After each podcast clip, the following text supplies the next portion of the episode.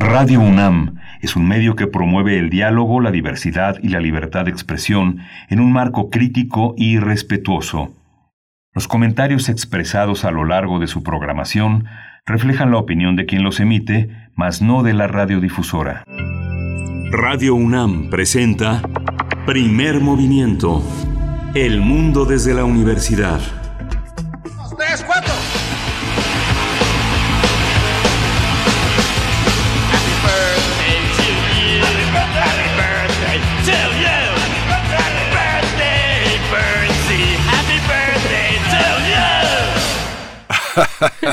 Happy birthday to you, Ramones. Felicidades a Berenice Camacho. Hoy es su cumpleaños. Hoy sigue siendo la persona más joven de la radio. Felicidades, Berenice. Buen día. querido Miguel Ángel Quemain, muy buen día. Al menos de este espacio frente a los micrófonos, porque no, ya, ya empiezo a acumular. Eh, horas de vuelo, como dicen por ahí. Muchas gracias, gracias a la producción por esta bienvenida, esta bienvenida que además nos pone muy de buenas. Espero que ustedes también, porque The Ramones pues abre muy bien este viernes 26 de febrero de 2021, son las 7 con 7 minutos y así empezamos pues a sacudirnos un poquito eh, el tedio a veces del encierro, pero aquí estamos acompañándoles como cada mañana, Miguel Ángel. Sí, es tu primer cumpleaños encerrado y, justamente también celebramos a todos los, eh, a todos los fundamentalmente los niños que esperan con tanta ilusión su cumpleaños y que los que todavía no distinguen muy bien el paso del tiempo, todo el tiempo preguntan, ya, ya va a ser, cuánto falta, cuántos días, este, y qué han pasado el segundo año. Este es tu primero, pero bueno, ha sido, este, con mucho, con mucho cariño y con mucha entereza, porque festejar trabajando, pues es un privilegio es un privilegio en este país y, sobre todo en estas frecuencias con las que nos unimos a la Radio Universidad de Chihuahua, donde tenemos tantas carencias, tantos amigos en Ciudad Cuauhtémoc, en Ciudad Juárez y en la ciudad de Chihuahua. Vamos a tener hoy un programa muy interesante porque Vamos a, hablar de Vicente Guerrero y la negritud en México con la doctora María Elisa Vázquez Gutiérrez, que es una investigadora muy destacada del INA, responsable del Programa Nacional de Investigación Afrodescendiente y Diversidad Cultural, que nos ha cambiado el rostro, la percepción y muchas de las cosas que vendrán muy positivas en el futuro sobre nuestra identidad. Por supuesto. Y bueno, después tendremos, como cada viernes, nuestro radioteatro, una edición y una selección de Frida Saldívar. Uxmal se hizo en una noche, leyenda del enano en Los Mayas para Niños, un libro de Guillermo Murray Prisant eh, en la edición de Selector. Así es que bueno, no se lo pierdan el radioteatro, radioteatro de esta mañana. Y además de una vez, eh, pues decirles que como cada viernes también tenemos complacencias musicales y por ahí todavía hay espacio para un par, tal vez tres, no lo sabemos. Vamos a ver cómo corre la mañana, pero envíen sus complacencias, sus peticiones a nuestras redes sociales.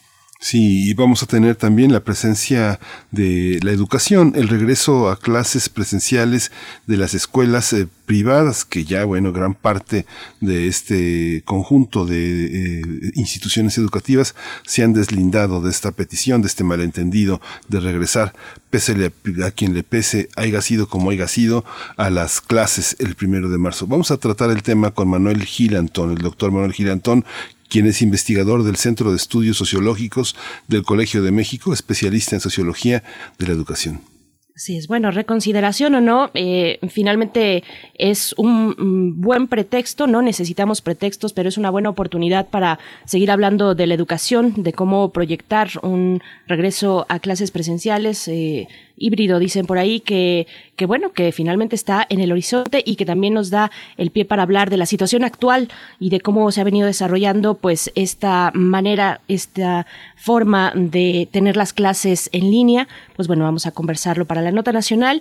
Después también tenemos, seguimos con nuestro país en la segunda hora, una segunda nota del día, la petición de desafuero del gobernador de Tamaulipas, cabeza de vaca. Vamos a conversarlo con Arturo Ángel Mendieta, el periodista de Animal Político. Vamos a tener también en la voz de Berenice Camacho hoy la poesía, que será seguramente muy especial. Me toca de cumpleaños. Pues bueno, después tendremos nuestra mesa del día. Vamos a estar conversando con la escritora Sara Sefcovic. Ella es escritora, es conferencista, novelista, licenciada y maestra en sociología, doctora en historia por la UNAM, investigadora del Instituto de Investigaciones Sociales. Vamos a hablar acerca de su publicación Del silencio al estruendo. Vamos a ver de qué se trata, pero bueno, les adelantamos eh, que versa sobre pues la literatura, esta cuestión eh, si es necesario pensar o no en la literatura escrita por hombres y escrita por, por mujeres, hacer esta distinción porque es necesario. Es una obra muy interesante, así es que tendremos a la escritora Sara Sefcovic para la mesa del día de hoy, viernes, lectura, literatura para todos ustedes. Sí, y pues nos vamos con nuestra información, la información de hoy relacionada con el COVID-19. COVID-19. Ante la pandemia, sigamos informados. Radio UNAM. La Secretaría de Salud informó que el número de decesos por la enfermedad de la COVID-19 aumentó a 183.692 lamentables defunciones en México.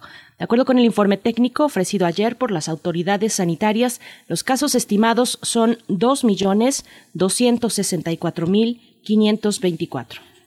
En la información internacional, 112.786.577 es el número de casos confirmados de coronavirus a nivel del mundo.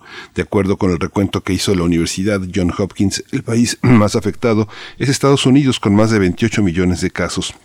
Le sigue India con más de 11 millones de personas contagiadas y en tercer lugar está Brasil con más de 10 millones de casos. Las cifras indican que el número de defunciones por COVID-19 a nivel global, sí, defunciones por COVID-19 a nivel global suman 2.502.411.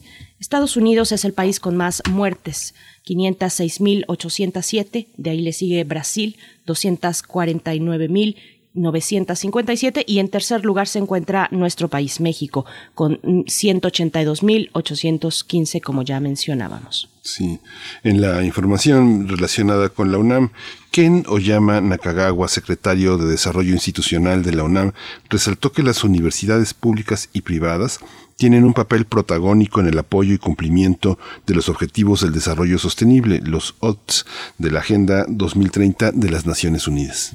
Esto al participar en la apertura del Diplomado en Políticas Públicas para el Desarrollo Sostenible y los ODS, los ODS, agregó que es un tema importante que compartimos con todas las universidades en general.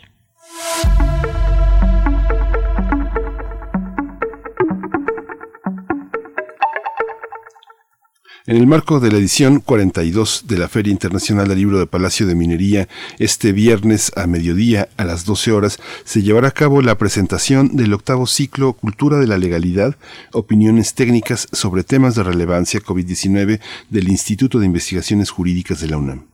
A las 14 horas, a las 2 de la tarde, será presentado el libro Inventario de las Cosas Perdidas de Yaroslav Bañuelos. Se trata de un libro publicado por Ediciones Punto de Partida de la Dirección de Literatura y Fomento, Fomento a la Lectura de la UNAM. A las seis de la tarde se realizará la mesa redonda onceavo ciclo en, Enclave de 2021, Imago Verbo, Sonoridades, once años de Enclave, poesía transdisciplinar y la transmisión de estas actividades se puede seguir en la página de la Film de Minería. Así es, y en todas las redes sociales, así van a encontrar arroba filminería para que puedan, eh, además de, bueno, de los eventos y las actividades ya programadas, pueden encontrar otro, otro tipo de información. Así es que, bueno, acérquense a las redes sociales de la filminería. Nos vamos a ir con música, querido Miguel Ángel. Sí, vamos a escuchar eh, La cabellera de Berenice, de la producción para Berenice Camacho por su cumpleaños. Esta es una producción de primer movimiento.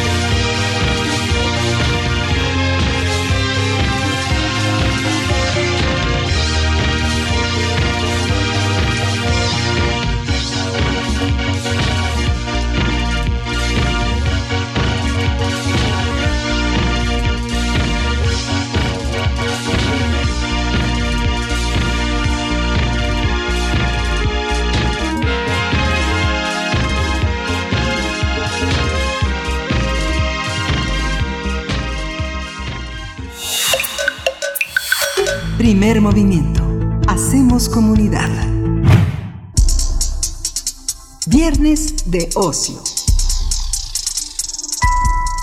Vicente Guerrero tendrá que ser recordado no solo como uno de los personajes políticos más importantes de la historia de México, sino también por ser el primer presidente afrodescendiente. Después de la conquista de México, los peninsulares y los criollos eran los únicos que fueron tomados en cuenta. Las otras castas estaban prácticamente anuladas y se les dejaba los trabajos que nadie quería realizar, pero ahí surgieron destacados personajes afroamericanos como Vicente Guerrero, José María Morelos y Juan Álvarez. Y es que con la llegada de los españoles también llegaron esclavos negros, quienes con el tiempo se mezclaron con la población nativa. Esto ocurrió principalmente en Veracruz y Guerrero. En ese momento los indígenas eh, negros y españoles eran rechazados abiertamente. Después de la independencia de México y el periodo de reforma, se identificó a los mexicanos como mestizos, hecho que homogeneizó a todos. Así fue como los afromexicanos desaparecieron gradualmente del discurso nacional, aunque su legado trascendió. El Censo de Población y Vivienda 2020 reveló que las personas que se autoidentifican como afrodescendientes son cerca del doble de lo que se reportó en la encuesta intercensal de 2015, ya que pasaron de ser 1.4 millones a poco más de 2 millones 576 mil, lo que equivale al 2% de los habitantes del país. Los especialistas, eh, muchos especialistas consideran que estos datos permitirán un mejor diseño de políticas públicas para garantizar plenamente sus derechos. Vamos a conversar sobre la figura de Vicente Guerrero y el reconocimiento del papel de los afrodescendientes y afromexicanos en la historia de México. Este día nos acompaña la doctora María Elisa Velázquez Gutiérrez. Ella es investigadora del Instituto Nacional de Antropología e Historia, el INA, responsable del programa de investigación afrodescendiente y diversidad cultural. Y bueno, como siempre, es un gusto y un gran placer, doctora María Elisa, conversar contigo. Buenos días. Al contrario, buenos días, buenos días a los dos. Muchas gracias, eh, este, doctora María Elisa Velázquez. ¿Qué visibiliza hacia el pasado reconocer a un personaje tan importante como afrodescendiente? ¿Modifica algo del pasado, nuestra percepción? Sí, modifica mucho y es, em, es muy importante que se haya hecho, yo diría casi por primera vez oficialmente este año, en la conmemoración de, de la de la muerte, del asesinato de, Vicente Guerrero, el hecho de reconocer que hubo poblaciones de origen africano en la historia de nuestro país y que líderes insurgentes tan importantes como Guerrero, que después, como tú bien lo dijiste, fue el segundo presidente de México, fueron eh, afrodescendientes, es decir, eh, lo que en la época se llamaban mulatos o pardos o incluso moreno. ¿Cómo era considerada la población afromexicana en, en aquel momento, en el momento del México de, que nacía, el México independiente, doctora? Bueno, ahí eh, discrepo un poquito de la entrada que dieron. Em, eh, los muchos afrodescendientes eh, lograron obtener su libertad, muchos africanos que, que llegaron como esclavizados, eh, muy muy pronto, o sea, en las primeras eh, décadas después de, la conquista. Entonces, había afrodescendientes que habían logrado eh, tener mejores condiciones de vida y lugares importantes, destacados en la sociedad virreinal. Y Vicente Guerrero, si bien no provenía de una familia eh, con muchos recursos económicos, pertenecía a una familia de, de arrieros, una familia humilde, pero eh, con, con ciertos recursos, la arriería era una un oficio eh, muy importante. Ellos no eran dueños de las recuas, eso hay que decirlo, eran eh, eh, sirvientes o se alquilaban para, para trabajar las, las recuas, pero digamos que era una población heterogénea. Algunos habían logrado tener cierto, cierta movilidad económica, cierta reconocimiento social y otros efectivamente seguían perteneciendo a las, a las clases eh, menos favorecidas.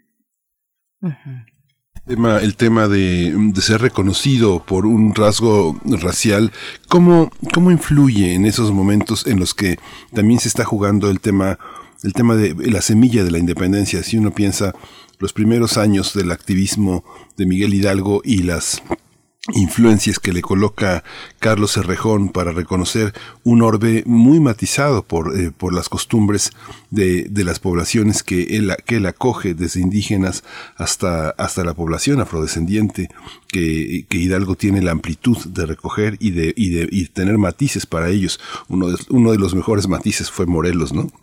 Claro. Eh, yo creo que es una muy buena pregunta. Eh, fíjense, eh, Vicente Guerrero, a pesar de ser un afrodescendiente en la época, para que veamos que luego estigmatizamos mucho las épocas, logra ser el segundo presidente de México y logra ser uno de los más importantes eh, eh, líderes insurgentes. Quizá el más importante porque es el que resiste hasta el final de, del movimiento eh, los embates realistas. Entonces, él logra ser presidente sin que haya mayor oposición por su eh, procedencia afrodescendiente, por ser un mulato. Empieza a ser cuestionada su origen cuando, cuando se vuelve un adversario político. Es decir, antes no vemos eh, grandes eh, ofensas o, o, expresiones racistas, pero en el momento en que se vuelve adversario, eh, ahí sí Bustamante, Alamán, muchos de sus contemporáneos que, que ya no lo querían en la presidencia, empiezan a ofenderlo eh, con términos racistas y entonces esto revela, y a lo mejor ahí ya me acerco más a tu pregunta, eh, que es un momento coyuntural de desarrollo del racismo.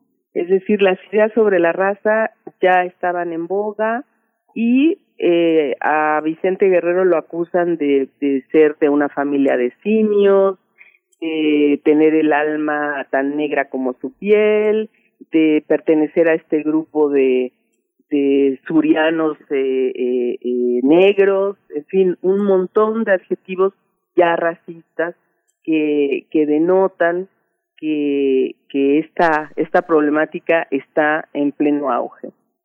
Doctora, ¿cuáles son las expresiones previas a la, eh, a la fundación del Estado Nacional, es decir, durante la colonia, cuáles son esas expresiones de resistencia, eh, esas eh, maneras de levantar enclaves, digamos, los palenques, estoy pensando en los palenques, estoy pensando en los llamados negros y marrones, ¿cómo, cómo se dio toda esta configuración pues de, de, de un movimiento que, que pues antes de que fuera eh, ilegal, digamos, la, la esclavización, pues tenían ya este proyecto político. Claro, quizá no como proyecto político, pero sí como una actitud eh, contra la esclavización desde los primeros tiempos. Eh, los africanos y sus descendientes esclavizados pues nunca se conformaron con la esclavitud y siempre que pudieron tuvieron la oportunidad de rebelarse, sobre todo, y esto hay que decirlo muy enfáticamente, donde la esclavitud era mucho más estricta, donde había eh, explotación, sumisión, etcétera, ¿no? Entonces tenemos el caso de varios cimarrones que huían de la esclavitud, también mujeres, y se iban a otras regiones. Era difícil eh, muchas veces atraparlos, porque imagínense un territorio como la Nueva España, eh, en donde además había muchos eh, negros y mulatos libres. Entonces, no era como en Estados Unidos que uno siempre que veía un negro eh, eh, inmediatamente asociaba que era esclavizado.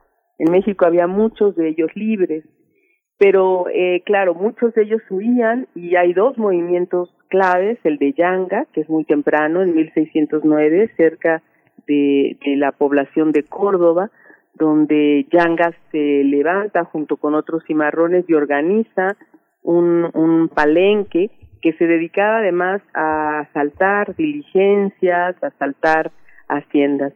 Finalmente, al no poder contra Yanga, eh, las autoridades virreinales tienen que negociar con ellos en 1630 y otorgarles eh, la libertad de su pueblo, ¿no? San Lorenzo de los Negros, bajo ciertas condiciones, tienen que firmar una serie de acuerdos. Y después, casi 100 años después, en Amapa, también ahí en Oaxaca, cerca de Veracruz, eh, hay otro alzamiento muy similar al de Yanga. Y sabemos que hubo otros alzamientos no tan significativos, pero sí eh, movimientos de cimarrones que se organizaban, sobre todo cerca de los caminos donde se asaltaban eh, diligencias, carruajes que llevaban mercancías y personas. En Huatulco parece que también hubo un, un, un, palenque, un pequeño grupo de cimarrones y también, por ejemplo, en Mandinga, que justamente tiene, en Veracruz tiene eh, un nombre que se refiere a, la, a los mandingos, a, los, a, los, a las personas que vinieron de las culturas mandingas. Doctora, ¿qué hace posible este mestizaje. Hay una España que, que, que, se asienta en el territorio novohispano, que es una España imperial, que viene de esta concepción de eh, orígenes divinos y lumíneos, y otra España que es la España periférica, que todavía viene con esta sombra de la expulsión de judíos y moros en 1492, pero aparte de, las, de los hombres que viajan, de los hombres de mar, están esta, está esta heterogeneidad que permite hacer una crónica como la que hace Bernal y unas cartas como las que hace Cortés. De alguna manera están estos dos, estas dos eh, visiones de lo que llega a este territorio. ¿Cómo se dan en torno a los aspectos racistas? ¿Es posible rastrearlas, distinguirlas, identificar los asientos de una Inquisición imperial y una Inquisición burocrática que solo persigue y castiga a, los diferentes? Claro que sí, eh, yo creo que eh, es muy también muy complejo el, el gobierno y las autoridades virreinales que, que llegan a la conquista. Es también muy buena esta pregunta. Es decir, eh, los españoles que llegan tampoco son una población homogénea. Perdón, hay distintos intereses. por ejemplo, los eh, evangelizadores, ¿no? Toda la corriente de las órdenes eh, mendicantes que también llegan eh, muy preocupadas por proteger a, a los indígenas, casi como si fueran menores de edad, pero que desempeñan un papel muy importante en, la conquista y después en el respaldo de los de los eh, derechos de los indígenas eh, tanto que que por la controversia que se da en ese terreno eh, en 1542 logran que, se prohíba la esclavización de los, de los indígenas y también que los indígenas no puedan ser juzgados por la Inquisición. Entonces, vemos también eh, dentro del, de las autoridades y del gobierno virreinal contradicciones y distintos periodos y distintos, distintas políticas, ¿no? Un error también creo eh, histórico y de, y de percepción del periodo colonial es que es un, bloque homogéneo. Pasan muchas cosas y hay distintos periodos y distintas concepciones en casi 300 años. No es lo mismo Carlos V con los intereses de la conquista que después Fernando II o que después la llegada de los Borbones, ¿no?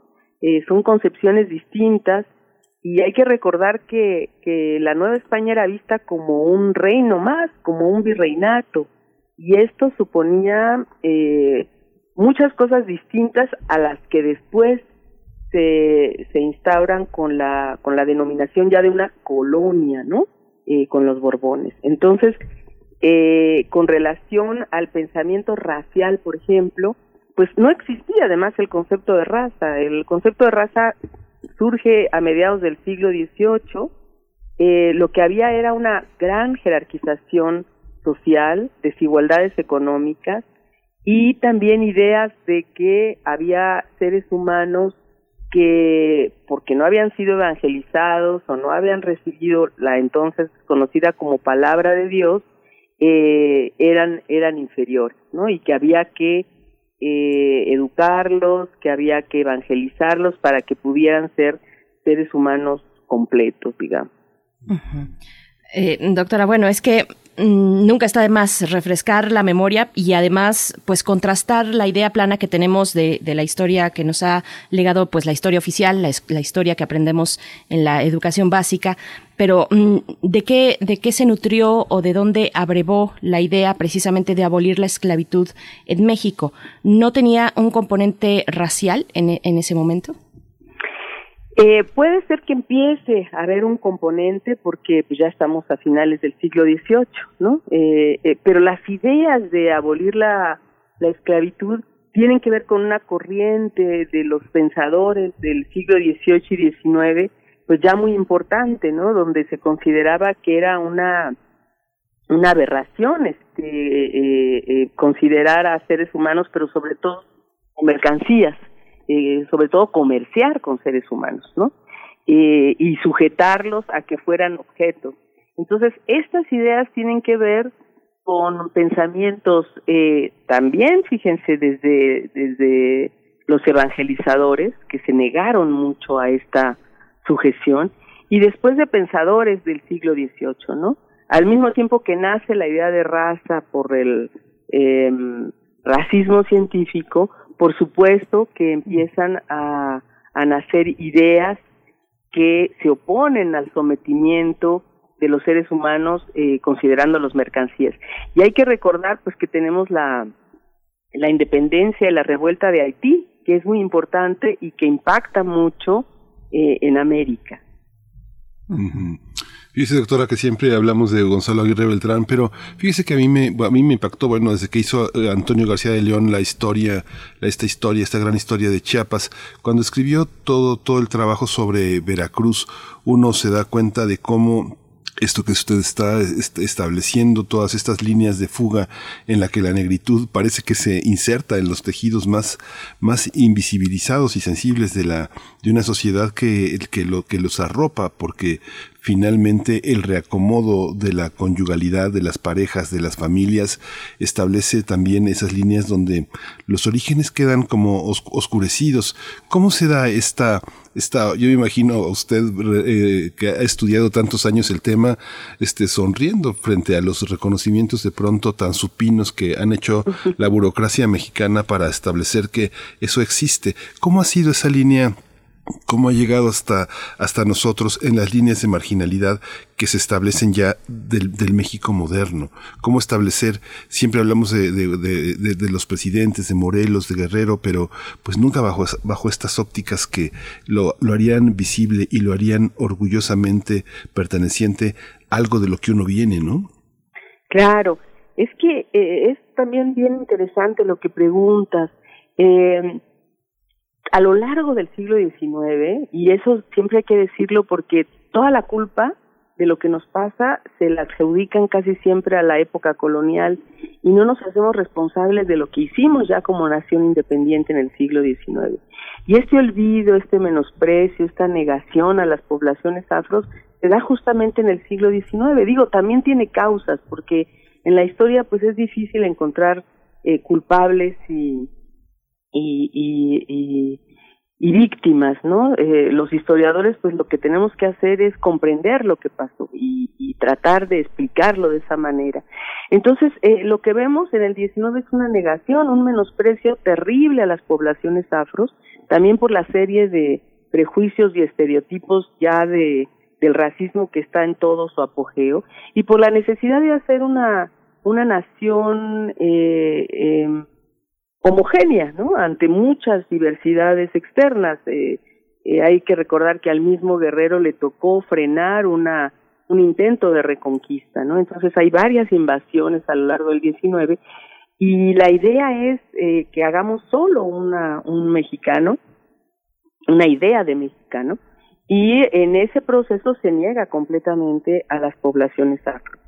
Ahora, creo que, que es importante esta reivindicación porque no es solamente como una dádiva del Estado mexicano. Eh, se, se inmersa en todo un contexto de primero de, de, lucha y de reivindicación de las mismas comunidades afromexicanas que desde hace 22 años o más eh, han estado eh, exigiendo su reconocimiento y también pues hay varias herramientas internacionales estamos en la mitad del decenio internacional de las personas afrodescendientes y además, eh, tuvimos hace un año el reconocimiento que también fue producto de una presión social eh, nacional e internacional. Entonces, esto que da el gobierno, estos reconocimientos que estoy de acuerdo que son ahorita mínimos y sí me hacen sonreír un poco porque en los discursos ahora dicen afromexicano, que nos da mucho gusto, pero pero faltan muchas políticas y faltan muchas acciones concretas que ayuden a, a visibilizar aún más a estos sectores y también a, a crear políticas públicas en su favor, que no solo basta con reconocerlos y con eh, eh, visibilizar su, su pasado, que todavía tenemos muchas deudas en ese sentido. No hay museos, los libros de texto siguen igual, el racismo se expresa cotidianamente en los juegos de fútbol, en la vida cotidiana, etcétera, ¿no? Entonces, eh, sí nos da gusto que haya este reconocimiento. Tienes razón, yo me sonrío porque hace pues muchos años que, que eh, eh, luchamos por esto, pero también nos da gusto porque eh, yo siempre he sido una académica que hago historia y antropología convencida de que hay que incidir, o sea que el conocimiento no solo es importante guardarlo en una biblioteca o en una librería, sino que pueda aplicarse a solucionar problemas del presente. Doctora, por aquí en redes sociales alguien nos dice que apenas se entera de que Vicente Guerrero era afromexicano. Eh, un poco tal vez profundizar en aquellas expresiones, no solamente en el discurso oficial y sus políticas públicas en, aquel momento del México independiente, eh, sino también qué otras expresiones culturales y artísticas pues hicieron que esta, esta idea, el borramiento de la negritud en México, pues tuviera el, el éxito que tuvo. Finalmente supongo eh, el, el, racismo científico pues llegó primero a las clases altas, a las clases con gran nivel educativo, y fue permeando poco a poco a la sociedad y a las clases distintas en México. ¿Cómo fue este proceso?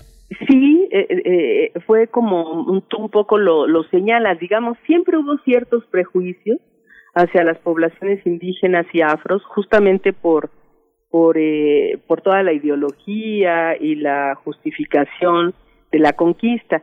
Pero eso, como decíamos antes, no impidió que muchos afrodescendientes eh, tuvieran lugares destacados, ¿no? Y sabemos de pintores, sabemos de cantores, sabemos de maestras, de curanderas, de, de mujeres que lograron y hombres eh, tener mejores condiciones de vida. Eh, después las ideas empiezan a permear eh, en las historiografías, en las lecturas, pero también eh, en las familias, en la sociedad por ahí algún estudio, y lo señalaba muy bien Federico Navarrete, que también es un eh, estudioso del racismo, donde vemos mayor racismo actualmente es dentro de las familias, eh, donde se reproduce con más importancia, ¿no? Y eso es muy grave y es muy revelador también, ¿no? Cómo ha calado tan, tan, tan el, al interior de la sociedad eh, esos pensamientos racistas. Por ejemplo, la idea de raza, que puede haber sido una, una, una idea que entró eh, por la ideología, por la, después en la medicina, todavía se utiliza, ¿no? Seguimos oyendo a los médicos que dicen es que los de raza negra se enferman más por esto, o los de raza caucásica son más bloqueables para tener estas enfermedades. Ideas completamente positivistas del siglo XIX. Eh, y seguimos pensando cotidianamente que las razas, eh, que es una mentira, que no existen las razas, eh, negras, por ejemplo, son mejores para jugar eh, eh, básquetbol, eh, son más aptas para cantar, etcétera, ¿no? Entonces, para volver a tu pregunta rápidamente, perdón, las aportaciones de las poblaciones afros son múltiples en la historia de México. Siempre recalco que económicamente son importantísimas.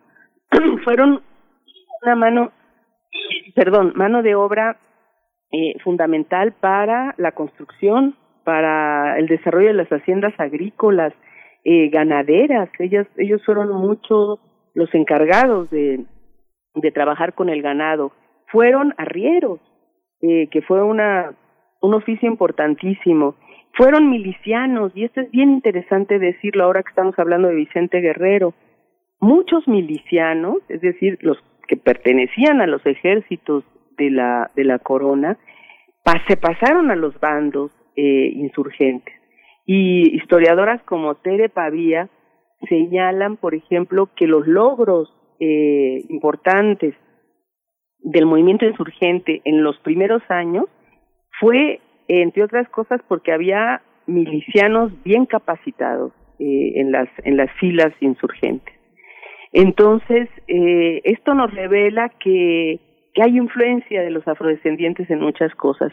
Y por supuesto, en la cultura también, en la gastronomía, en la música, o sea, no podríamos entender los sones de, de tierra caliente, de la zona de la costa chica de Guerrero y Oaxaca, sin la influencia de los ritmos, de, de los eh, de las plataformas musicales eh, de origen africano y tampoco el son jarocho, pero tampoco, y esto también es muy interesante y lo repito cada que puedo, el mariachi, el doctor Jauregui, un también muy importante antropólogo de Lina, pues ha demostrado que los primeros mariachis del centro norte de México estaban conformados por mulatos.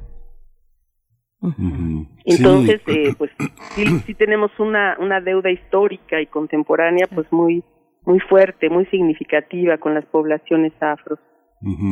Fíjese, doctora, que en algún momento, bueno, pensaba eh, en está está muy atomizada la, la documentación sobre sobre Morelos. El Rejón ya ve que ha reunido gran parte de los eh, la documentación sobre Morelos, muy interesante. Me imagino el aprendizaje de etimologías griegas y latinas, el aprendizaje del francés.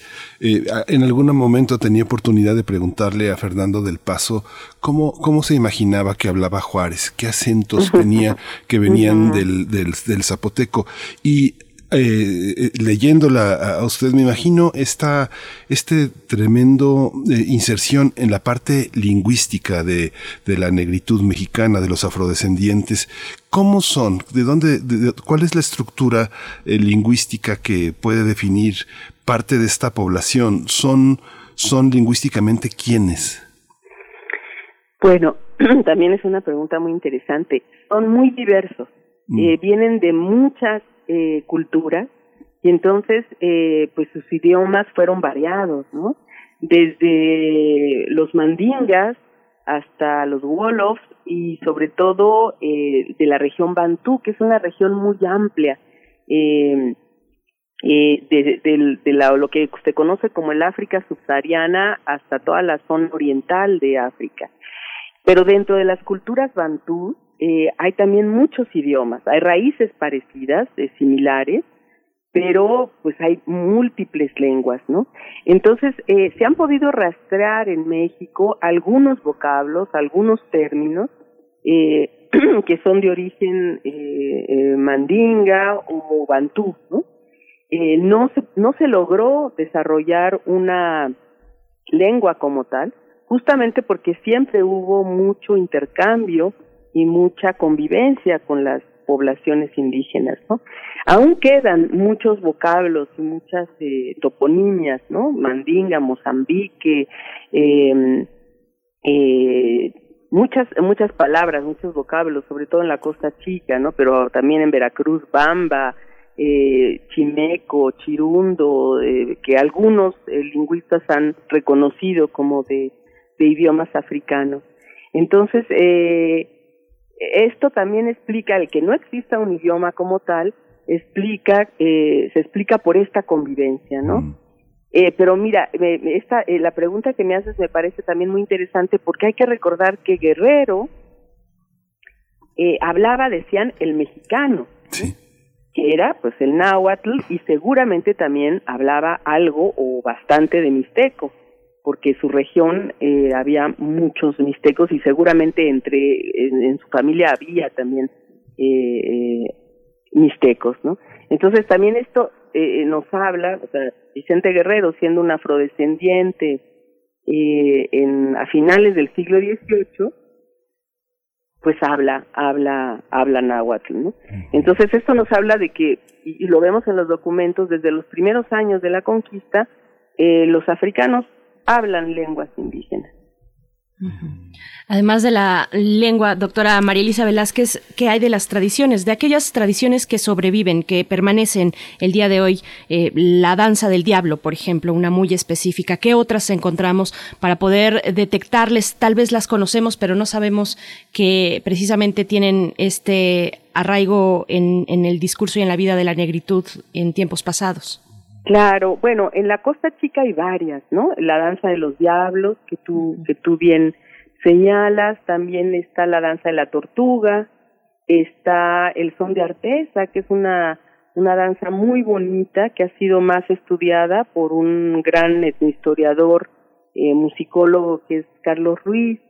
eh, que se baila en una tarima eh, con una forma de, de animal y que ha reconocido, ha estudiado, Carlos, que tiene muchas plataformas eh, de origen de la región de Senegambia. Eh, porque eso, esto es interesante de las influencias. Por ejemplo, no tenemos tantas evidencias de tambores en la Nueva España como en otras regiones, como en otros países como Brasil, Cuba, ¿no? Eh, aquí tenemos más, más eh, cuerdas, porque también hay que recordar que hay un estereotipo de que los africanos tocaban tambores y punto, ¿no? Y no, tocaban otros muchos instrumentos. Entonces están esas danzas en la Costa Chica, luego pues en Veracruz también, también muy con mucha complejidad, como el mismo García de León lo señala, pero los sones jarochos pues tienen improntas, influencias eh, africanas, ¿no? Eh, y bueno, insisto, el mismo mariachi, eh, hay que recordar que casi el himno, el segundo himno de los mexicanos pues, es la negra. Y la negra pues se está refiriendo a una negra, a un afrodescendiente. A lo mejor nunca reparamos en eso, pero eh, pues es negrita de mis pesares. Hay que recordar que la zona de los Altos de Jalisco tuvo muchísima población afrodescendiente. Entonces, eh, el son jarocho, los sones de tierra caliente, en Tabasco, en Michoacán también hay muchas danzas eh, que tienen esa, esa influencia africana. Los carnavales, en los carnavales hay muchas expresiones afrodescendientes. Claro. Sí, esta, es, bueno, este tema de la danza, bueno, ya es un, es un tema muy, este planteamiento que hace Berenice es muy interesante, pero vuelvo un poco sobre esta visión de, de, la lingüística, porque eh, yo recuerdo ver al presidente de la República hoy tan tabasqueño, tan lleno de giros, tan eh, eh, poniendo, relativizando el valor de ciertas instituciones que para, para la vida mexicana han sido tan importantes como los periódicos extranjeros, como dice el presidente, el New York Times, este, son interesantes cuando hay toda una escuela, por ejemplo, de oratoria. Es de las primeras fundaciones del PRI, del PRI como eh, enseñarle a hablar bien a sus políticos, ¿no? Sin acento, como, como pasa tanto en el mundo, entre comillas, desarrollado. Una de las cosas que permite salir adelante en la vida en Inglaterra es hablar bien ese inglés, este, educado que distingue a las personas, incluso pobres, de un nivel educativo que las puede separar de esa pobreza que se identifica con la manera de hablar. ¿Hay una manera de hablar en negra hoy? ¿Hay, una, hay un acento que identifique a las personas afrodescendientes en, en, alguna región del país? Veracruz, Oaxaca, Guerrero, por ejemplo. Sí, sí, sí. Eh, tiene que ver, y también es muy interesante la pregunta, con las zonas de la costa, ¿no? Decíamos ya en otras ocasiones que los afrodescendientes estuvieron en todo el territorio mexicano, en zonas tan, tan increíbles como Saltillo, como Parra, como eh, Nuevo León, como Guanajuato, eh, pero por supuesto en Tabasco. Y por cierto que ahí hay una deuda importante porque tenemos pocas investigaciones sobre eh, los afrodescendientes en Tabasco, fueron numerosos. Sí tenemos un, una forma de hablar en las regiones de la costa, que es eh, eh, comerse, como dicen coloquialmente, las heces, ¿no? Los finales. Y, pero eso fíjense que es muy interesante, eso es la influencia de, de los andaluces. Mm. Es decir, de la llegada de más andaluces, sobre todo en los primeros tiempos, a las costas. Eh, entonces, el comerse las heces eh, que hay en varias regiones costeras, eh, no solo en México, sino en Venezuela, en Colombia, en Cuba, tiene que ver con, con la tradición andaluza de la mayoría de los marineros y de la gente que se estableció en las costas y que se ha ido reproduciendo por siglos. Eso es muy bonito además, ¿no? Eh, si ustedes ven a un andaluz cómo habla, pues habla muy parecido a los costeños contemporáneos. Doctora, bueno, recibimos una, una llamada. No solemos recibir llamadas a, cabina. Generalmente la manera de contacto es a través de redes sociales, pero nos hablaron. Eh, para preguntarle a usted, dice la historiadora María del Rosario, pregunta por la forma en que abordó usted su investigación, doctora. Eh, saber un poco de la metodología, en fin, eh, qué decirle a esta radio escucha. Claro que sí, con mucho gusto. Pues el primer acercamiento que yo tuve con este tema es porque pues empecé a trabajar en un proyecto sobre el azúcar en México. Era muy joven entonces, tenía unos 20 años, eh, entré como ayudante de investigación y me empecé a topar con un montón de esclavizados negros en los archivos, eh, en los archivos de Morelia, eh, que eran los que yo trabajaba. Con el tiempo me empezó a interesar esto de, de la esclavitud y después decidí hacer mi maestría en, mujeres de origen africano en la Nueva España, cuando me di cuenta que era un universo muy grande, lo reduje a, a México y entonces me basé en fuentes documentales del Archivo General de la Nación. Eh, hay muchos ramos que, que en donde están presentes eh, las personas de origen africano, pero muchísimos. Miren, para para reducir la, la eh, esta anécdota, yo llegué a la UNAM, eh, presenté mi proyecto de investigación y me dijeron, pues usted está loca, eh, va a estudiar mujeres negras y esclavas, pues aquí no hubo, ¿qué va a encontrar? Bueno, yo me empeñé un poco y fui al archivo y para reducirles la trayectoria, pues el libro que realicé, que es producto de mi tesis doctoral, pues tiene casi 400 cuartillas. Es decir, encontré muchísima información información que además falta de trabajar. Y la complementé con imágenes, porque yo trabajé mucho tiempo como curadora en el Museo Nacional del Virreinato y obsesionada por encontrar eh, testimonios, fuentes sobre el tema, también trabajé mucho eh, las imágenes en donde las afrodescendientes mujeres eh, estaban representadas y también encontré una gran cantidad de ellas. Es decir, que existen, sobre todo para el periodo virreinal, muchísimas fuentes y muchas de ellas siguen pendientes de ser analizadas. Eh, es, hay que reconocer que ahora hay muchos historiadores e historiadoras interesados en el tema. Tengo muchos alumnos, pero en muchas instituciones existen, pero necesitamos más, porque, por ejemplo, Tabasco es una, es una región que no ha sido bien estudiada. Sí.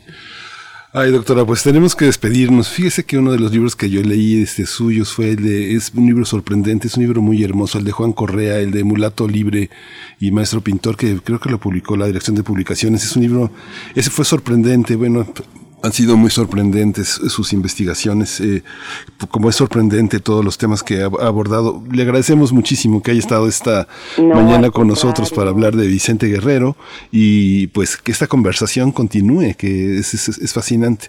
Fue una gran lección de, de, de historia y de costumbres conversar con usted. Gracias. Al contrario, gracias a ustedes siempre porque dan este espacio con su auditorio que es tan importante porque estos temas eh, justamente lo que tenemos que hacer es difundirlos, ¿no?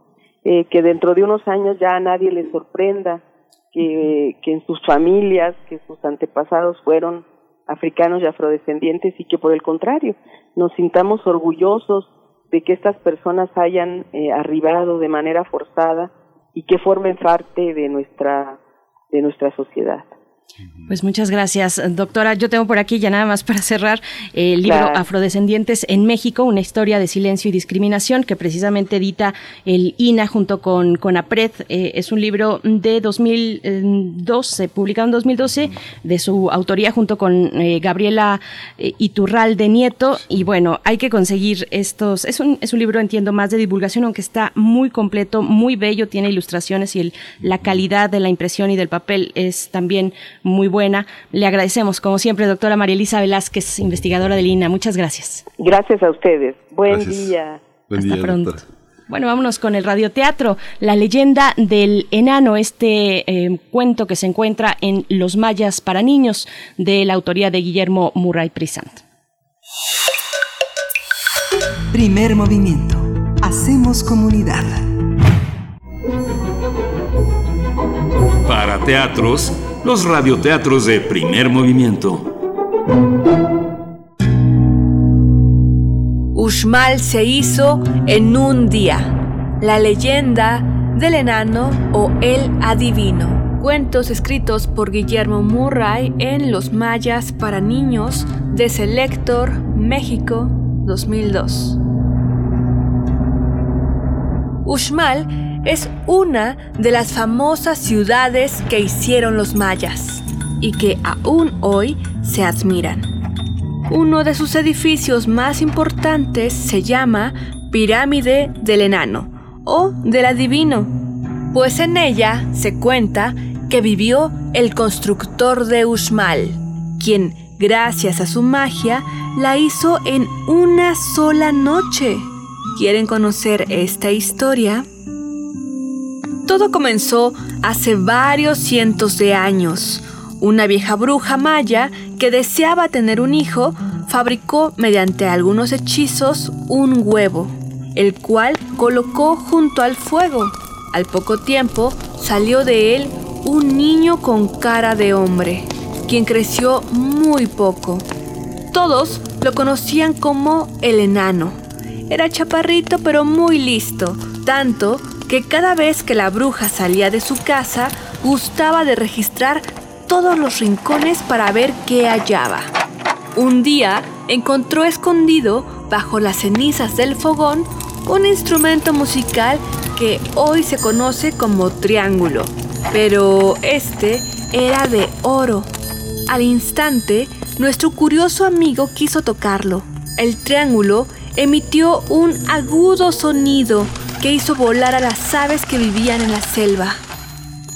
El enano no sabía que de acuerdo con lo señalado en una antigua profecía, el día en que se escuchara este sonido, el rey del Mayaf terminaría de reinar y se alzaría sobre la tierra una ciudad mágica, la cual recibiría el nombre de la resplandeciente.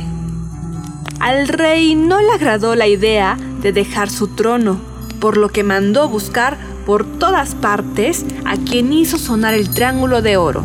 Así, el enano fue llevado ante el monarca. Si has de ser el nuevo rey, debes pasar algunas pruebas. Durante varios días le pidió cosas tan difíciles como contar en un minuto cuántos frutos había en una ceiba o volar como los pájaros pero pruebas. Finalmente, el rey ideó un truco para asesinarlo. Debía soportar que le partieran muchos cocos en la cabeza. Claro que lo haré, dijo el enano, pero si paso esta prueba, tú también tendrás que someterte a ella. Al rey no le importó decir que sí porque estaba seguro de que el enano moriría. Pero no ocurrió así. Entonces el rey, quien no deseaba ver su cabeza rota, lo invitó a pasar la noche en su palacio, pues al día siguiente tendría lugar una última prueba. Acepto tu hospedaje, dijo, me quedaré en tu ciudad, pero construiré un palacio digno de mí, ya que voy a ser el rey, y lo haré en una noche. Todos se quedaron asombrados. ¿Eso era posible? Y lo fue, por la mañana se alzaba a un lado de la gran plaza una hermosa pirámide. Era de una belleza sin igual, pero aún faltaba la última prueba. Cada quien tenía que construir una estatua que se pondría al fuego, por lo que la que sobreviviera a las llamas del fuego tendría el favor de los dioses y se conocería al futuro rey.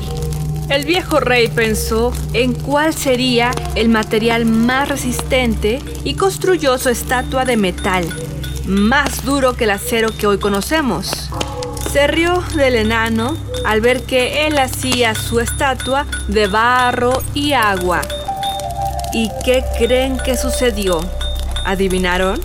La estatua de metal al calor del fuego se derritió completamente, mientras que la de barro se coció como un tabicón y quedó dura como la piedra. Al ver esto, el rey admitió su derrota. Pero debes pasar por la prueba que me tocó ayer a mí, le dijo el enano. Que me partieran muchos cocos sobre la cabeza, que se haga justicia. Claro que, al segundo golpe, el rey cayó muerto. La gente aclamó al enano como su nuevo rey quien les dijo, hermosa del Mayaf, la tierra de los mayas, construiré casas y palacios para mi madre, los sacerdotes y todos los príncipes.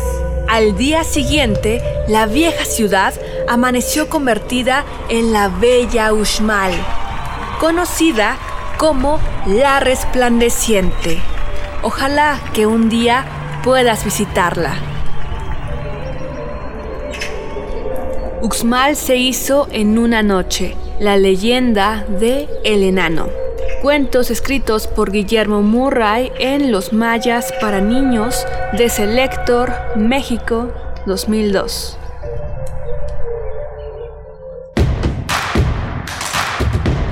Síguenos en redes sociales. Encuéntranos en Facebook como Primer Movimiento y en Twitter como arroba PMovimiento.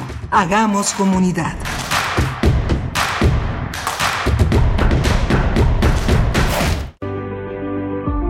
¿En dónde estaríamos sin ellos? Por las marcas en su rostro, huellas en su corazón y lejos de su familia. Nos toca luchar por ellos. De aplausos no se come. Por eso el PT luchará para que nuestro personal médico y enfermeras reciban un aumento del 100% de sus sueldos. El PT está de tu lado. En México el sol sale para todas, porque trabajamos por tener un país donde se valore y respete a las mujeres. Desde hace muchos años luchamos para acabar con la discriminación y la violencia, con leyes para garantizar la seguridad y la plenitud de todas las mujeres de México, con gobiernos incluyentes donde la igualdad, la equidad y la paridad sea una realidad en todos los niveles, para escuchar la voz de las mujeres y que participen en las decisiones más importantes. El sol sale para todas. PRD. Para la elección más grande de la historia, todas y todos nos estamos preparando. Aplicando las medidas sanitarias, pero también con nuestra INE vigente. Por eso, si tramitaste tu INE en el año 2019 y aún no la recoges, debes ir por ella antes del 28 de febrero. Si no lo haces, por ley será destruida. No podrás identificarte ni votar el próximo 6 de junio. Infórmate en INE.mx o en INETEL al 804-33-2000. En 2021, tu voto sale y vale. Contamos todas, contamos todos. INE. Acciones UNAM 2021. En esta pandemia, la Universidad Nacional ha trabajado intensamente en beneficio de la población. Colabora en el área médica de la Unidad Temporal de Atención COVID-19 Centro City Banamex, donde el personal especializado, médicos y enfermeras universitarios brindan apoyo de primer nivel con sentido humano. Acciones UNAM. Somos la Universidad de la Nación. ¿Sabes en quién te conviertes cuando recoges la INE que tramitaste? En una ciudadana o ciudadano que puede decidir quién va a gobernar. En protagonista principal de las elecciones más grandes de la historia. En alguien que toma su cubrebocas y con valor sale a ejercer su libertad. Pero si no recoges tu INE antes del 10 de abril, no podrás votar. No lo dejes para el último. El 6 de junio, el voto sale y vale. Contamos todas, contamos todos. INE. En 2018 ofrecimos transformar la basura en energía, permiso laboral para asistir a reuniones escolares, impartir educación contra el bullying y que las empresas permitan el trabajo en casa. Todas estas propuestas ya son ley. En el Partido Verde estamos trabajando en nuevas propuestas para superar la crisis económica y de salud, para detener la violencia contra las mujeres y para vivir con más seguridad. Juntos podemos cambiar nuestra realidad. Partido Verde. Hemos estado en semáforo rojo casi todo el año. Y aunque sabemos que ha sido un año lleno de problemas y retos, Es momento de seguir adelante. En RSP nos identificamos con las mexicanas y los mexicanos que siempre tienen el semáforo verde para ingeniárselas y salir adelante. nosotros somos una red ciudadana progresista que, como a ti, nada nos detendrá para llevar a México adelante. RSP, súmate a la red progresista y vamos juntos adelante. Entra a redes sociales progresistas.org. Las comunidades indígenas germinan conocimiento, maravilla y tradición. Son el México profundo, el presente donde hilan un collar de flores. Xochicóscat, collar de flores, con Mardonio Carballo, lunes 10 de la mañana por Radio UNAM. Experiencia sonora. Queremos escucharte. Llámanos al 55 36 43 39 y al 55 36 89 89. Primer movimiento. Hacemos comunidad. Muy buenos días, bienvenidos, bienvenidas en esta edición de viernes 26 de febrero del año 2021 a primer movimiento. Son las 8 con 8 minutos, la hora del centro del país. Nos enlazamos en este momento con la radio Nicolaita, como cada mañana, que es un gusto que nos reciban a través del 104.3 y hacer esta comunidad entre universidades, entre radios universitarias, con la Universidad Michoacana de San Nicolás de Hidalgo. Abrazos, saludos a Morelia. Eh, saludo a mi compañero Miguel Ángel Quemain del otro lado en el micrófono, querido Miguel Ángel. ¿Cómo estás? Gracias, Berenice. Buenos días. Felicidades nuevamente por tu cumpleaños. Para quien no se enteró, hoy es, hoy es cumpleaños de Berenice Camacho, así que se aceptan felicitaciones, fanfarrias, aplausos y buenos deseos para este nuevo ciclo. Felicidades, Berenice. Querido. Muchas gracias, querido. Gracias a todo el equipo que me manda sus felicitaciones. Bueno, a distancia nos ha tocado ya a lo largo de este año a todos los integrantes, bueno, a toda la humanidad, a distancia festejarnos, pero con mucho cariño eh, lo hacemos con cada uno de nuestros integrantes, integrantes del equipo cuando toca festejarles. Gracias a ustedes allá afuera por sus comentarios en redes sociales, muy bienvenidos y muy gratos para mí. Pues bueno, vamos a tener en unos momentos más, querido Miguel Ángel, vamos a estar hablando del regreso a clases presenciales en las escuelas privadas de la Ciudad de México. Esto que ya está, pues, en, en, ya no se ve con tanta claridad como hace algunos días tal vez. Vamos a conversar sobre esta cuestión con el doctor Manuel Gilantón, investigador del Centro de Estudios Sociológicos del Colegio de México, especialista en sociología de la educación, porque hay mucho, mucho que conversar sobre lo sí. que hasta el momento, pues, ha tenido como resultado este, esta manera, este formato en línea y frente al televisor también de eh, llevar a cabo el programa de estudios de la. ¿no? Sí, y vamos a tener también al final de, de, esta, de esta hora en la que nos enlazamos con la radio Nicolaita, vamos a tener la presencia del desafuero del gobernador de Tamaulipas, que ha sido uno de los temas que se ha discutido en los últimos días. Eh, vamos a tratar este tema con Arturo Ángel Mendieta, él es periodista de Animal Político y ha profundizado, ya ha desarrollado el tema, así que bueno, va a ser un, va a ser un diálogo muy, muy interesante y muy esclarecedor. Por supuesto, bueno, vamos con nuestra nota y, y, e invitarles a que nos escriban en redes sociales este tema que seguramente tendrá muchos comentarios y que todos tenemos algo que decir al respecto, el regreso a clases, como nos planteamos en este punto del camino de la pandemia frente a la cuestión educativa. Vamos para allá. Vamos. Primer movimiento. Hacemos comunidad. Nota del día. La Asociación Nacional de Escuelas Particulares anunció que algunos colegios regresarán a clases presenciales a partir del primero de marzo, sea como sea. Asegura que será con medidas sanitarias y de manera voluntaria, les importe o no a las autoridades federales. Esta noticia se da a casi un año del cierre de escuelas y a pesar de que oficialmente la Secretaría de Educación Pública y la Secretaría de Salud no han dado luz verde al retorno a clases presenciales. La SEP aclaró que estas escuelas estarían infringiendo la Ley General de Salud que prohíbe la apertura de planteles educativos si no hay semáforo verde, pero la titular de la dependencia, Delfina Gómez, mencionó que buscará un diálogo con la Asociación Nacional de Escuelas Particulares, esta pequeña asociación que representa algunas escuelas, para encontrar una solución.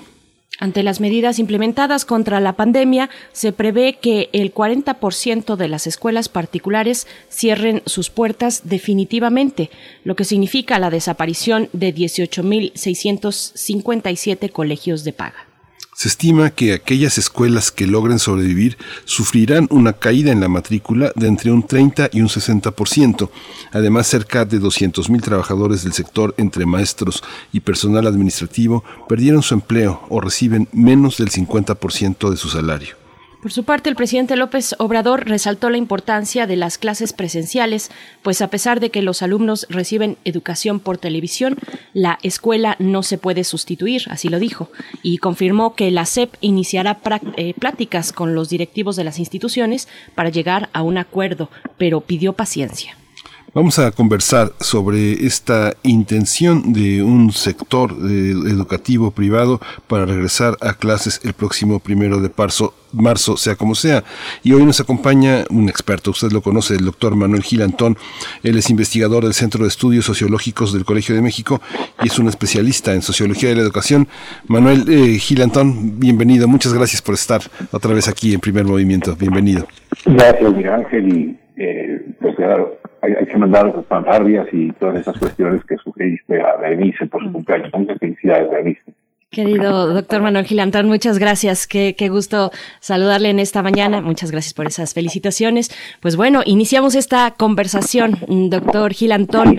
¿Cómo hacer esta distinción entre eh, con la educación privada en México, eh, que tiene pues esa necesidad de regresar, porque detrás no solamente hay un modelo educativo, sino también uno de, de negocio? Eh, ¿Cómo verlo desde esa perspectiva?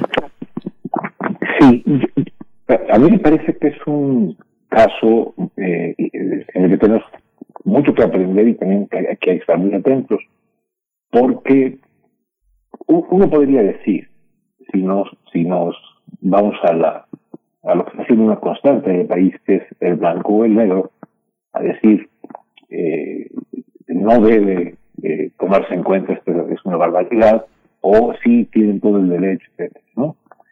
Eh, me recuerda un poco, no sé bueno, obviamente que lo, que lo cubrieron ustedes, la cuestión de los restaurantes, ¿no? O sea, que muchas personas me decían, es que esa gente lo que quiere es el negocio, ¿no? Y te notaba yo con una persona en el alto, con su uniforme de, mesero, pidiendo ayuda porque, pues, no, no, no tiene con qué llegar a casa, ¿no? Entonces, yo diría, eh, Benice, que eh, tenemos, cuando decimos escuelas particulares, cuando decimos escuelas privadas, ¿no? Este, tenemos un conjunto muy diverso de, procesos y proyectos sociales, ¿no? Sí tenemos eh, eh, proyectos que son, eh, tienen un esquema de negocio, pero que en nuestra, en nuestra constitución y en nuestra, nuestra vida social está permitido y es correcto. Algunas de ellas tienen eh, modelo de negocio y además un proyecto educativo, digamos, que, que les importa imprimir, ¿no? que les importa desarrollar. Otras son asociaciones civiles, otras son, eh, eh, digamos, instituciones que no tienen afán de lucro, ¿no? Es decir, cuando hablamos del sistema de educación privado, hablamos de una, una constelación muy grande de, de, de situaciones. Ahora, lo que sí es común a todas ellas es que pues viven de las colegiaturas fundamentalmente. Algunas tienen ciertos apoyos de patronatos o cosas de este tipo, pero la mayoría pues viven de sus cuotas. Y también de esas cuotas viven y con ello comen, ¿no? Familias de maestras, maestros, eh, trabajadores de, de, limpieza, administrativos, etcétera. Entonces yo creo que estamos ante un asunto complejo porque en efecto hay además de, de este de este sustrato social de necesidad de, comprensible entendimiento de la, de la de la angustia de tener un año sin ingresos por parte de los trabajadores sin ingresos por parte de los que tienen una una escuela como un, una empresa pero también como una empresa cultural creo que no hay que despreciar eh, y además se junta con lo que ahí sí comparte con la pública y la privada, pues con este año que ha sido dificilísimo para el aprendizaje, ¿no? Salvo los, los, las posiciones triunfalistas que suele tener nuestra televisión pública, que hace poquito señaló que eh, ocho de cada diez niños aprendieron casi que lo equivalente como se veía pandemia en este periodo, pues este, son, son, son inconexionistas, sí tenemos el problema social de la falta de presencia con los otros y con las otras en las escuelas. Esto genera, creo yo, perdón por lo larguito de la introducción de esta, no, no. genera un asunto en el cual tenemos el camino de tratarlo, de entender, o bien de despacharlo por la vía fácil de son una bola de avaros que quieren dinero o, o ya, por favor, este, nos ocupamos un día más, los niños pueden... Eh, es decir, cualquiera de los dos extremos no nos conduce bien. Entonces, yo sí considero que es un, un, asunto interesante. Y lo que es eh, eh, también quizá importante es eh, saber quién es esta constitución de la Sociedad Nacional de Escuelas Particulares, la ANEP, y este señor Alfredo Villar, Villar Jiménez, que, como dice Miguel Ángel, pues que dice, vamos a abrir sea como sea, ¿no? Sí o sí, ¿no? Entonces, yo tengo la impresión, como, como para poner el piso, como alcanzo a verlo, estamos ante un problema social, económico y también educativo de mucha complejidad, ¿no? No es un capricho de, de que haya, haya escuelas que quieran volver. Hay, hay, Manuel, una, eh, tengo la impresión, es una impresión por supuesto personal, pero tengo la, impresión de que en general, en lo que llamamos lo, occidental, no, no se ha sabido muy bien cómo volver, ¿no? La experiencia europea, pienso en escuelas tan distintas como la alemana, la francesa, la española, la inglesa, parece que eh, regresaban de la guerra, los niños volvieron y se reinfectaron.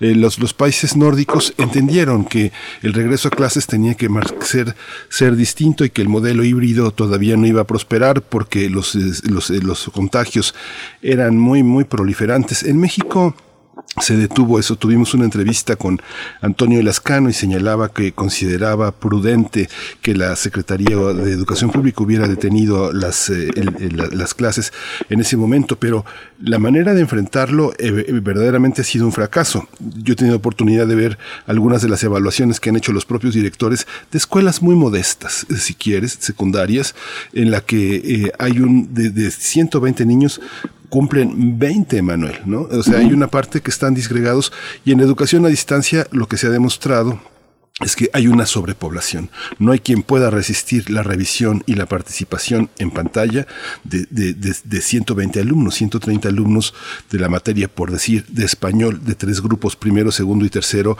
para un solo profesor. La revisión, interacción, pues ha mostrado un enorme desaliento.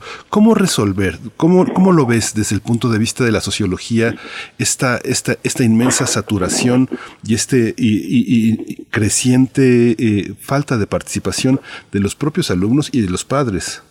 Pero, doctor Gilantón, mm, voy a interrumpir para... Vamos a regresar al doctor, la comunicación con el doctor allá a producción para que podamos colocarlo en un canal en donde se escuche mejor. En unos momentos más regresamos con el doctor Manuel Gilantón. Estamos hablando, pues, de esta situación. Finalmente, la CEP eh, pues dice no, no regresarán los colegios particulares a clases el primero de marzo, como era la petición de algunos que se integran en esta Asociación Nacional de Escuelas Particulares, la ANFE eh, y ANEP cuyo presidente es, ya nos comentaba el doctor Gilantón, eh, Alfredo Villar.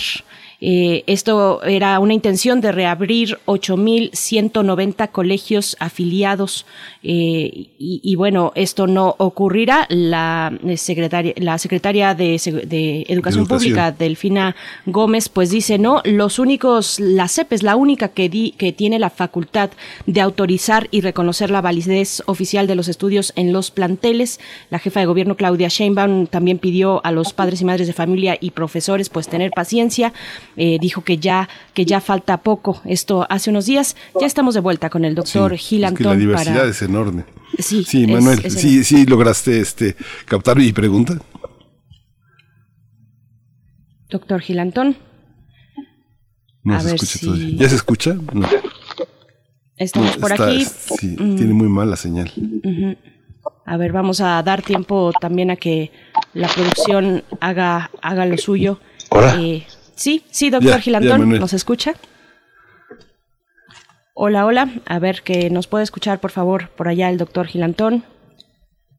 Mm, ay, caray, qué mal. Y bueno, con esta eh, con este comentario, con esta pregunta, Miguel Ángel, que ya desde ayer, y vaya, no, no, por, no por la charla que tuvimos ayer también eh, hacia el cierre, exacto, con Alicia Vargas Ayala, Ayala del CIDES IAP, pero esta cuestión de eh, pues la permanencia complicada de, de, de, las y los niños, pues de estar frente a la televisión o a la pantalla una gran cantidad de horas durante tanto tiempo, pues también es algo que, que agota.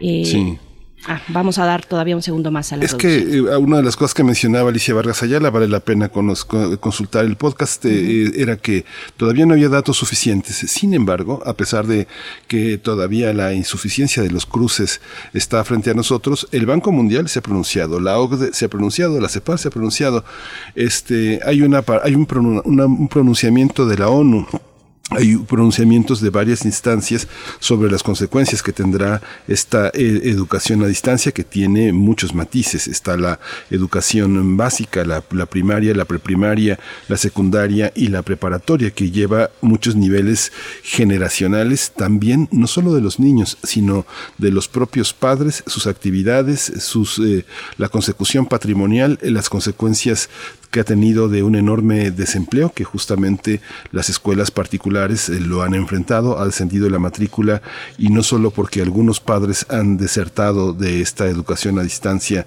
que no, que no pueden continuar por sus propias labores eh, de, trabajo, sino también porque no hay dinero, no hay dinero para continuar con estas tareas, Berenice. Así es. Bueno, ya tenemos al doctor Gilantón. La deserción escolar, doctor, bueno, eh, en, términos muy planos, pero, pero por favor, le, damos el micrófono. Sí. Mm.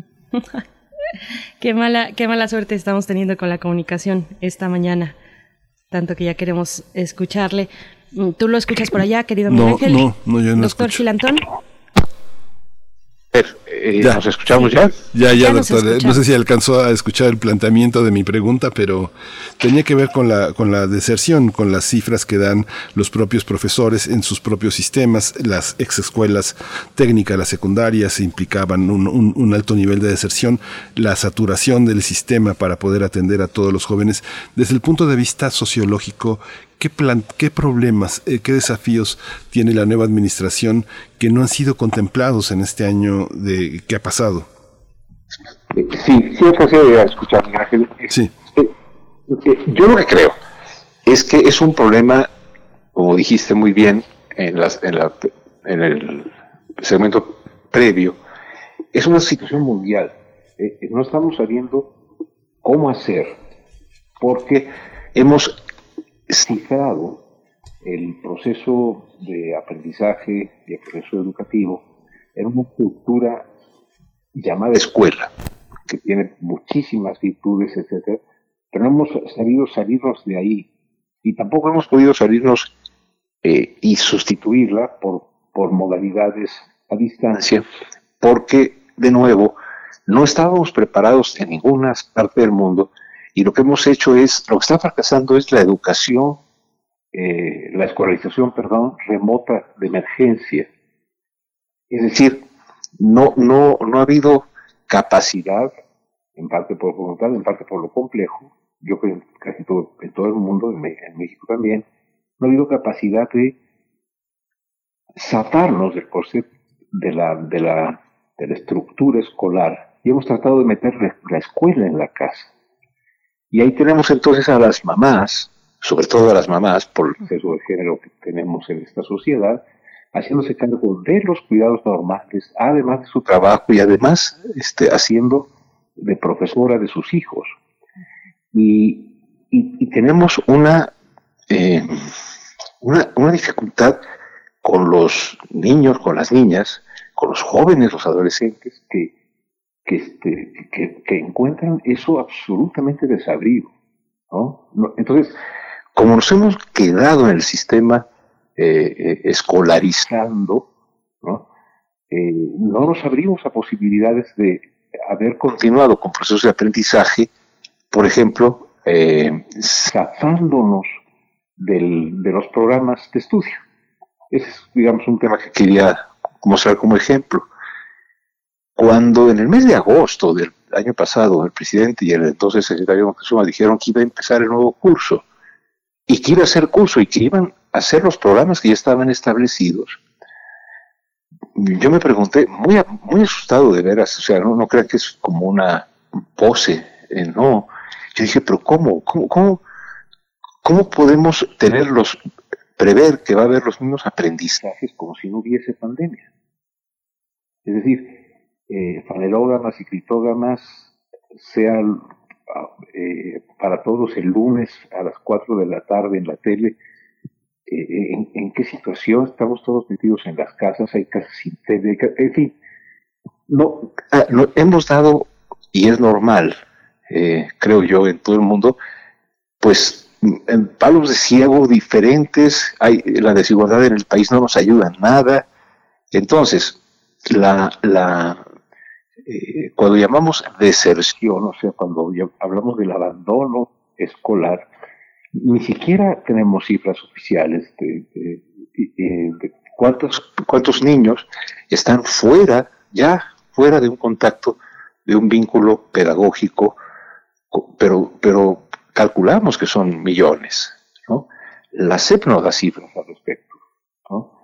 Pero los profesores con los que uno habla dicen, de, 25 alumnos, no tengo contacto con 8, con 12 y, los procuro.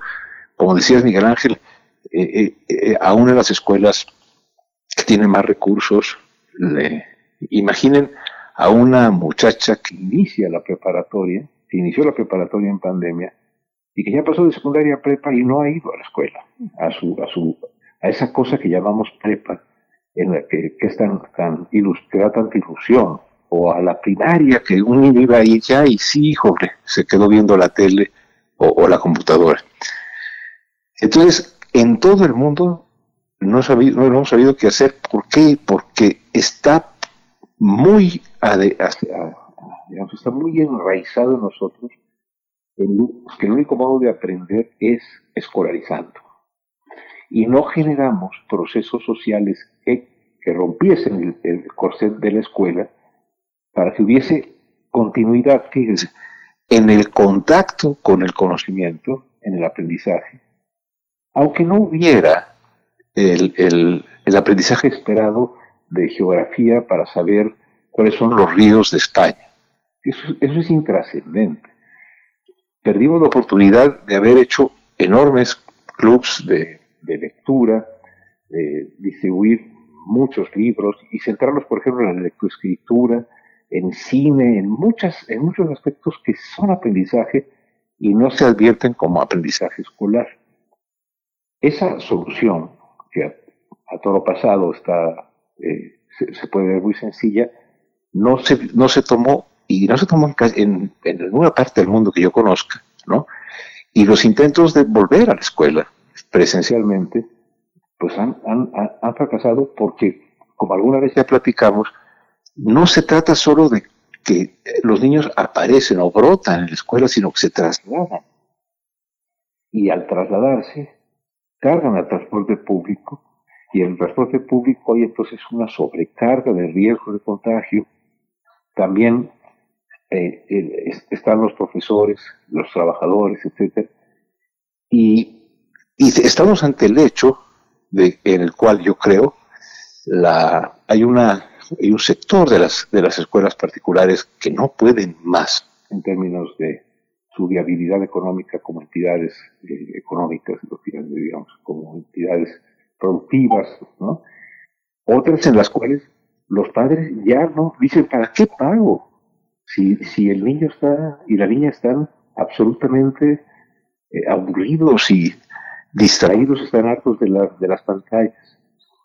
Entonces, creo yo que estamos ante un problema en el cual la mejor alternativa que yo creo que se puede hacer es convocar a que la propia Secretaría de Educación Pública con las asociaciones de, escuelas particulares. Esta es una de ellas y bastante extraña.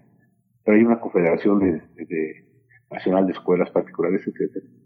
Pero también con las de las escuelas públicas para pensar después de estos ya largos meses, casi un año, el próximo, el próximo mes, hay, hay que hacer algo urgente en materia de salvar económicamente esas, eh, esas entidades. No es cierto que todas sean así unos señores avaros que ya... No, no, no, son también pequeños negocios que fueron eh, eh, levantados con el esfuerzo de muchísimos años. Pero si no resolvemos más que lo aparente, que es por el lado del sector público, hay que dar alguna calificación y por el lado del sector privado sabes que necesito, necesito que ya, que, vuelva a haber simplemente cuotas. Si no hay un proyecto de la SEP, por ejemplo, de apoyar económicamente a aquellas escuelas particulares cuyos proyectos educativos y, cuyos proyectos de aprendizaje son serios, ¿no? que no son simples distribuidoras de diplomas. Y si no hacemos algo a la altura de la emergencia, pues vamos a tener este tipo de anuncios de vamos a volver sí o sí, y, ni modo. Lo que hay que decir es no, no se puede, nos vamos a morir si volvemos a lo loco, ¿no? Y en este punto, bueno, doctor, ya nos estamos despidiendo, pero un último comentario, aunque hago el paréntesis, en, no es necesario un paréntesis, sino ponerlo al frente, que es el reconocimiento a las y los profesores, porque han hecho en estos ya 11 meses de encierro, pues han hecho de, acompañantes de soporte psicológico, eh, mediando entre las exigencias de la SEP o de su propia institución, si es una institución privada, frente a los estudiantes en la pantalla ya fastidiados y cansados, francamente. Eh, pero le pregunto, ¿se ve desde la SEP una reconsideración sobre cómo evalúa y evaluará el aprovechamiento escolar para este ciclo completamente sui generis? Yo creo que seguimos, eh, eh si en, un caso Estamos en el corset de la escolarización, sin abrirnos con imaginación a otras alternativas. En el de la evaluación estamos también metidos en el, en el, en el estrechísima, la estrechísima noción de poner un numerito, ¿no? Para, eh, pasaste o no pasaste, etcétera. Entonces, yo, yo sí creo que has mencionado probablemente, eh, Miguel Ángel, el punto central siempre desde que me, me, procura eh, eh, entender de estas cosas. Los que no tienen voz son los profesores y las profesoras. Es decir, en la reforma pasada, en este momento, etcétera, a los profesores se les dan instrucciones, se les dice qué tienen que hacer, ¿no?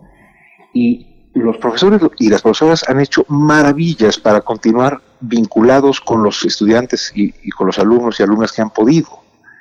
Entonces, yo sí creo que el, es, es urgente entender que no hay nada escrito y que lo mejor que lo que mejor podemos hacer es, por ejemplo, entender que es muy distinto regresar a la actividad escolar presencial en una pequeña escuela preescolar, eh, eh, digamos, eh, multigrado, en un sitio, en una pequeña comunidad de la que todos los niños llegan caminando, a reabrir eh, digamos, una, una, escuela en México, en la Ciudad de México, en la cual van dos o tres mil eh, niños y niñas, ¿no? Y que, eh, ¿por qué no pensamos en presencialidades diversas, de acuerdo a contextos sociales diversos, ¿no? No solo frente al semáforo. el, el semáforo pinta a un Estado como el resultado promedio de sus contagios y muertes pero hay zonas dentro de ese estado, de esa demarcación administrativa, que tienen condiciones muy distintas y ahí también hay escuelas particulares. Entonces, lo que necesitaríamos, creo yo, es, yo esperaría es que la maestra Delfina, que tuvo la experiencia de ser profesora y directora de una escuela, convoque al magisterio y, y, nosotros como ciudadanos le pidamos al magisterio y a, y a los padres de familia que nos ayuden como sociedad a enfrentar este problema que junto con la muerte y el dolor y la enfermedad propia de la, de la pandemia, nos está enfermando porque estamos teniendo problemas de socialización, tenemos mucha violencia dentro de las casas. Eh, si quieren termino con esto como para darles un ejemplo. Ayer leí a antier que un profesor de secundaria estaba insistiendo porque un niño no ponía su micrófono y le decían, por favor, pon tu micrófono, pon tu micrófono.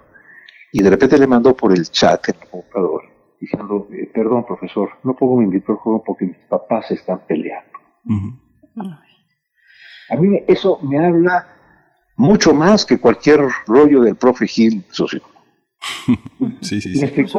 Es, es, ahí donde yo me conmuevo y por eso no juzgo.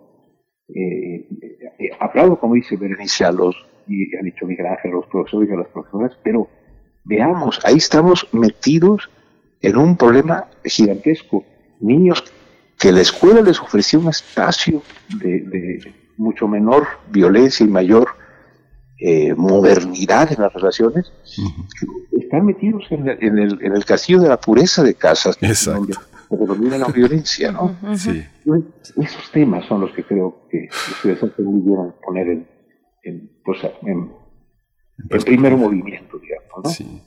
Pues Manuel, muchísimas, muchísimas gracias. Ya esto que señalas de que hablen eh, los profesores es, es, muy importante, de una manera muy fenomenológica, muy, muy de experiencia personal. He escuchado algunos observatorios, algunos momentos en los que las profesoras, las profesoras, las profesoras dicen, He vuelto a las labores domésticas, incluso estando casada con un profesor también. Tengo que dedicarme a mis propios hijos, a lavar los trastes, a hacer la limpieza, y ha sido un confinamiento muy inequitativo. Yo creo que tienen que hablar todos, pero también eh, las mujeres de esta violencia y de estas profesoras que están dedicadas este, a múltiples tareas, incluso la de enseñar, Manuel, ¿no?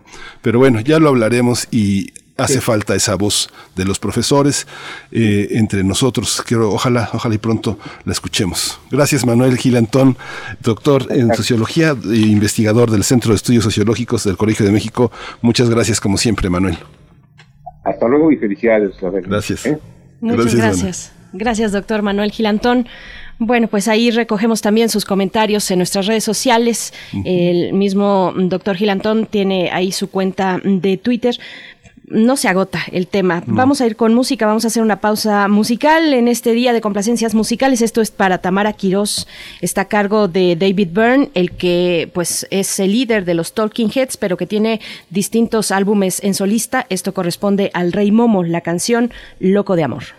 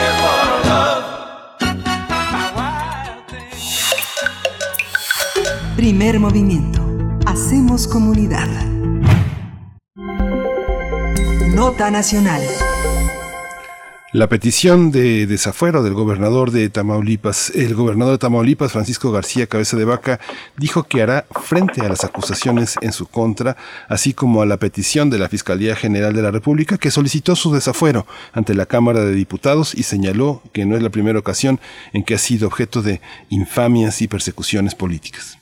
El mandatario es investigado por delincuencia organizada, operación de recursos de procedencia ilícita y defraudación fiscal equiparada.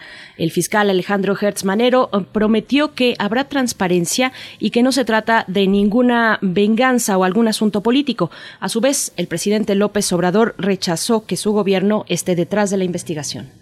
Las investigaciones eh, ministeriales derivan de una denuncia presentada en meses pasados por particulares acusando al mandatario estatal de enriquecimiento ilícito por 951 millones de pesos. Pues veamos de qué se trata. Vamos a hacer un análisis sobre esta solicitud de la Fiscalía General de la República que pide el desafuero de Francisco Javier eh, García Cabeza de Vaca. Este día nos acompaña a través de la línea Arturo Ángel Mendieta. Arturo, Arturo Ángel, periodista de Animal Político. ¿Cómo estás esta mañana? Gracias por conversar con nosotros, Arturo Ángel. Bienvenido.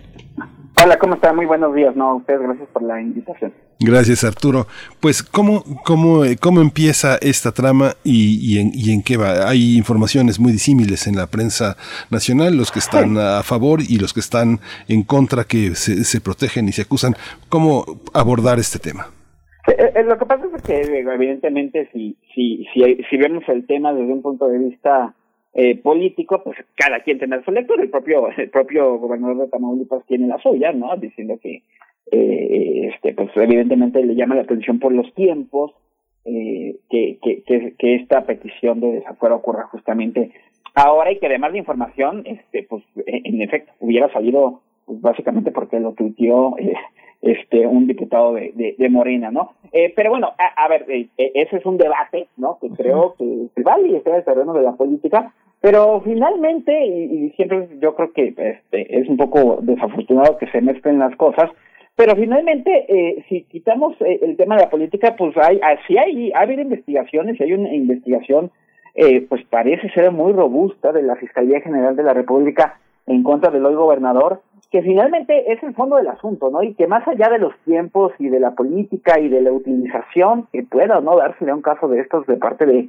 pues, de, de partidos políticos o del propio gobierno, eh, lo cierto es que en el tema de, de, de Francisco Javier Cabeza de Vaca, eh, eh, ha, ha, habido señalamientos no de ahora, sino desde años y años y años hacia atrás, ¿no? Este, eh, nada más para recordar un poco, Cabeza de Vaca es un es un es un eh, conocido, muy conocido político, muy poderoso en, en, en Tamaulipas, ¿no? Un, un empresario, eh, pero que además pues ya tiene una, una trayectoria de, de pues sí, de dos décadas, más de dos décadas en, eh, ha sido ha sido eh, presidente municipal de Reynosa, nada más y nada menos, ¿no? Ha sido diputado federal, diputado local, ha sido senador de la República, tal vez tal vez el, el, cargo más importante en, su trayectoria está antes de este de gobernador, obviamente, eh, pero fue senador de la República durante durante pues prácticamente eh, cuatro años hasta que pidió licencia para para buscar la gobernatura de Tamaulipas que finalmente ganó eh, y, pero esa trayectoria política ha estado acompañada, sobre todo, pues yo diría que en la última década, de señalamientos. Eh, a ver, digo, además, eh, hay, que decirlo, ¿no? toda la clase política en Tamaulipas, de alguna u otra manera, siempre ha tenido esa convivencia, a, muy posiblemente porque no les quede de otra, ¿no? O, pero en algunos casos también por complicidad, seguramente, pues con la delincuencia organizada, ya, ya no, no, no vamos también a abundar en el tema de la importancia estratégica que tiene la frontera de Tamaulipas para el crimen organizado, porque eso sería materia de muchos, de muchas horas, pero sin duda es uno de los puntos que la delincuencia organizada ha cooptado, ha controlado, ha, domina, déjame decirlo así, no hay otra palabra, domina el crimen organizado, múltiples operaciones a través de la frontera de Tamaulipas desde hace muchísimos, muchísimos años, ¿no? Este, eh, evidentemente por la importancia geopolítica eh, que tiene con la frontera con Estados Unidos, ¿no? Entonces, eh, en, en, en ese contexto no es nuevo que haya señalamientos en contra de políticos de Tamaulipas, hemos visto gobernadores, ¿no? De Tamaulipas, gobernadores ya, ya procesados por diversos delitos, y en el caso de Cabeza de Vaca, pues ha habido a lo largo de los años señalamientos de posible complicidad con la delincuencia organizada. Eh, hay muchos ejemplos, pero simplemente para decir uno, en el 2016, cuando ya estaba la, la, la, la, la campaña para la gobernatura de Tamaulipas, pues, les digo, siempre viene una cosa emparejada por la otra, desafortunadamente, pero bueno, estaba la campaña y eh, por ahí hubo la detención de un operador de, eh, del cártel del Golfo que decía que eh, eh, este pues a, el, el, candidato del PAN en ese momento cabeza de vaca pues era alguien que había recibido eh, apoyo del cártel del cártel del Golfo en años atrás no entonces siempre hubo eso.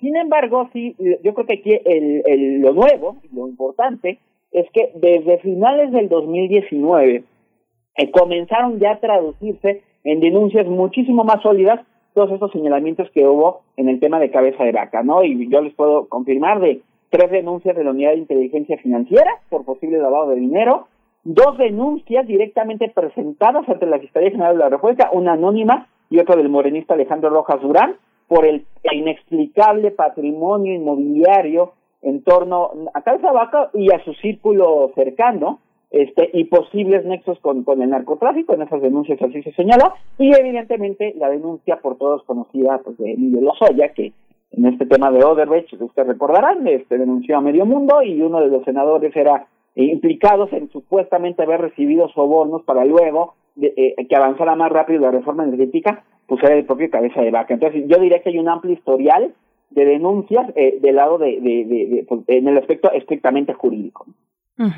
Arturo Ángeles, no, bueno, pero sí es, eh, eh, eh, digamos, importante considerar, rescatar que la trayectoria de este político de hoy, del hoy gobernador, pues se desarrolla en, esa trayectoria política se desarrolla en momentos particularmente sangrientos en Tamaulipas. Eso hay que considerarlo como el contexto necesario de una carrera política como la que tiene el gobernador. Nada más creo que es importante, como lo mencionas. Te pregunto, ¿qué sabemos del documento que presenta la Fiscalía al Congreso de Diputados, eh, que, que pone, pues les pone en consideración la posibilidad del proceso de desafuero? Tú desde tu olfato periodístico, ¿cómo ves estas, estos señalamientos y esta petición? Miren, va a, ser, a, ver, hay, hay, algo que dijo con mucha razón el fiscal Alejandro Gersmanero, eh, ahora que estuvo en eh, ayer o antier, me parece, en la conferencia de la mañana del presidente, que afortunadamente, eh, déjenme decirlo así, en el caso de la investigación de la Fiscalía General de la República en contra de Carlos Vaca tiene que pasar antes de llegar al juez por un por, por el Congreso, derivado del fuero que tiene el gobernador. Digo que eso es afortunado porque nos va a permitir ineludiblemente pues conocer eh, eh, detalles públicamente de esta investigación, ¿no? Eh, digo, el sistema penal actual, el acusatorio es también público, las audiencias son públicas, pero estamos en un contexto en donde por la pandemia y otras cosas no es posible acceder a audiencias. Hoy mismo hay una audiencia importante de Rosario Robles, por ejemplo, y no podemos ingresar. pero afortunadamente en el caso de Cabeza Vaca, pues primero tiene que haber una especie de juicio político, digámoslo coloquialmente, y eso es eh, eh, el Congreso mismo se va a dirigir en un tribunal y eso nos permitirá pues conocer el caso. ¿no? Eh, el documento va a ser interesante conocerlo, sobre todo para despejar las dudas de qué tanto de, lo que se ha estado investigando realmente está en esa en esa carpeta de investigación, ¿no? Porque señalamientos hay muchos. La, la por ejemplo, la unidad de inteligencia financiera fue muy precisa en, en desglosarle a la fiscalía en sus denuncias operaciones de posible lavado de dinero por más de 45 millones de pesos utilizando a una empresa eh, eh, potencialmente fantasma, ¿no? Empresa que a su vez está ligada con una compañía en Estados Unidos, que esa compañía en Estados Unidos, por ejemplo, está identificada con nexos con redes de lavado de dinero de, de, del narcotráfico, ¿no? Entonces, eh, hay, ese, hay ese señalamiento. Está el tema del patrimonio inmobiliario de, en torno a cabeza de data, ¿no? Eh, las denuncias, y eso, evidentemente, eso sí está sentado en las carpetas de investigación de la Fiscalía. Eh, hay una narración de mm, identificación, perdón, de varias propiedades en Ciudad de México, en Reynosa, Tamaulipas, en McAllen, Texas, eh, eh, por lo menos 12 propiedades que estarían, eh, solamente esas 12, más lo que se haya acumulado, pero hasta, hasta octubre del año pasado había 12 propiedades valuadas en más de 104 millones de pesos, cuando los ingresos justificables de cabeza de vaca andarían por los 13 millones de pesos. Eh, entonces se habla evidentemente de, de, inversiones que no tendrían una justificación con los ingresos del gobernador. Eh, incluso se ha hablado de que ya tomando en cuenta cabeza de vaca y a su círculo familiar, pues se habla de más de casi mil millones de pesos de, de, un posible enriquecimiento ilícito. Se dice enriquecimiento ilícito porque es dinero que se ha movido entre ellos en inversiones, en referencias, en cheques, que de nueva cuenta no parece tener una explicación lógica y entonces lo que interpretan las autoridades es que podría ser más bien una especie de blanqueo de dinero que viene de actividades ilícitas. No sabemos, se especula con el tema de robo de, de combustible, con el tema de tráfico de drogas. Ya sabemos que actualmente los grupos de delincuencia organizada, pues como empresas criminales, han diversificado sus operaciones y entonces puede ser de todo al mismo tiempo, de una cosa en específico. Será interesante, insisto, ver en ese sentido cómo está construida la lógica del caso de la Fiscalía, porque ojo, si la Fiscalía, y eso es importante, si la Fiscalía ya está pidiéndole al Congreso que eh, eh, este juicio de procedencia, como se denomina técnicamente, en contra de Cabeza de Vaca, es porque ya está lista para llevarle el caso al juez. Es decir, si Cabeza de Vaca no tuviera fuero, en este momento la fiscalía ya le estaría llevando el caso a un juez para pedir dos cosas, o una orden de aprehensión en contra de Cabeza de Vaca, o que lo cite, eh, lo citen directamente a que se presente a una audiencia inicial para hacerle la imputación. No pueden llegar a eso porque primero pues hay que brincar el tema del fuero, pero, eh, pero el caso ya está en ese punto. No, no es una investigación, digamos, que todavía está en sus inicios, entonces creo que va a ser muy interesante conocer eh, eh, eh, lo que traiga este expediente, que formalmente, más allá de que ya se han filtrado algunas cosas desde hace tiempo, ¿no? Este, pero hoy se estaría presentando este expediente, habrá un primer análisis de, de la Cámara de Diputados. En teoría el expediente tendría que manejarse con cierto sigilo, pero hasta antes de llegar ya a la parte más pública del juicio político, pero bueno, evidentemente pues este pasa por muchas manos y no dudamos para, para nada que se filtre eh, muy rápido. Eh, este expediente lo, se analizará primero este, y pasará a algo que se llama una sección, una, una, una sección instructora en la Cámara, que es un grupo de, diputados que la van a analizar, muy pequeño, este, este grupo de legisladores, y si reúnen los requisitos de, de forma y de lógica el expediente, entonces sí, están enviando ya el pleno para pues, su análisis y para que se emprenda este especie de juicio, por supuesto que cabeza de vaca tendrá la oportunidad de, defenderse y sus abogados de presentar sus evidencias. Sí, aquí Ángel hay una hay una parte, bueno, tú como periodista sabes que a veces las fuentes no tienen una una solamente un origen institucional o documental o este de orden histórico, sino que las fuentes son eh, jalar jalar un hilo de una madeja que va desenredando otros hilos de otros colores. Aquí la presentación ante la opinión pública de los peligrosos delincuentes, los seres corruptos con una naturaleza negra en su, en su interior, tienen amigos, ¿no? Tienen amigos y tienen personas que les permiten hacerse de propiedades, disimular, este, ¿quiénes son los amigos visibles de, de Javier García Cabeza de Vaca? ¿Quién lo ha hecho llegar a donde ha, llegado? ¿Quién le ha palmeado el hombro, eh? Sí, a ver, esa es, esa es una, una, una pregunta yo creo que interesante que estaríamos en espera de, que se identifique bien. Lo que nos ha dicho la Unidad de Inteligencia Financiera, y aquí justamente sería cuidadoso en cuanto a los nombres, ¿no?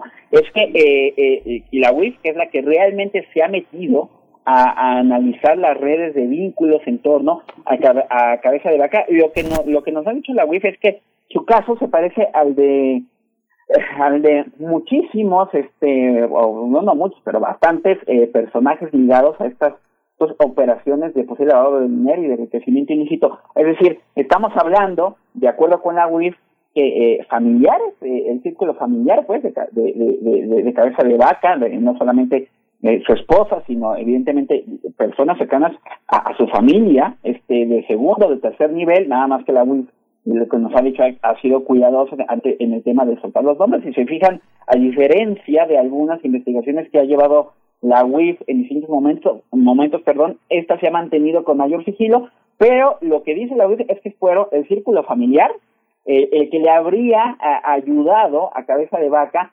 a, a, operar estas eh, o a ir eh, ingresando al sistema financiero y en ir moviendo este tema de, de, de los recursos de los recursos económicos que presuntamente vienen de la, de la delincuencia organizada. Eh, eh, eso por lo que hace, insisto, al tema de las operaciones de lavado de dinero y también de empresarios de Tamaulipas e, y empresarios de, también en los Estados Unidos a través de la constitución de empresas que pues no necesariamente son empresas que tengan una actividad, en realidad lo que dice la UIF es que son empresas que pues se constituyen básicamente para mover los recursos. Y el otro tema evidentemente es que eh, Cabeza de Vaca ha sido un político, pues yo les diría que actualmente este pues de los más visibles desde la oposición, ¿no? Un gobernador que ha sido de los que ha confrontado con mayor fuerza al, a, al presidente y que a lo largo de los años pues se ha convertido en una figura del PAN, pues no, no necesariamente ha llegado, llegado al punto de ser un candidato presidencial, aunque en su momento pues también se especuló con él en torno a eso, pero que sí ha estado cercano a este círculo, pues por ejemplo de Roberto Gil, ¿no? Quien incluso en algún momento fue su abogado, ¿no? Roberto Roberto Gil Suárez, actualmente, por ejemplo, el vocero de Javier Cabeza de Vaca es, es Max Cortázar, ¿no? Que en su momento también fue, este, pues ustedes lo recordarán, el responsable de la comunicación del fallecido eh, gobernador de, de, Puebla, Moreno Valle. E, e, es decir, para, eh, Cabeza de Vaca está cercano a este círculo de panistas de, que, que, que, estuvieron, estuvieron en primera línea, sobre todo en los gobiernos de Felipe Calderón, ¿no? Este,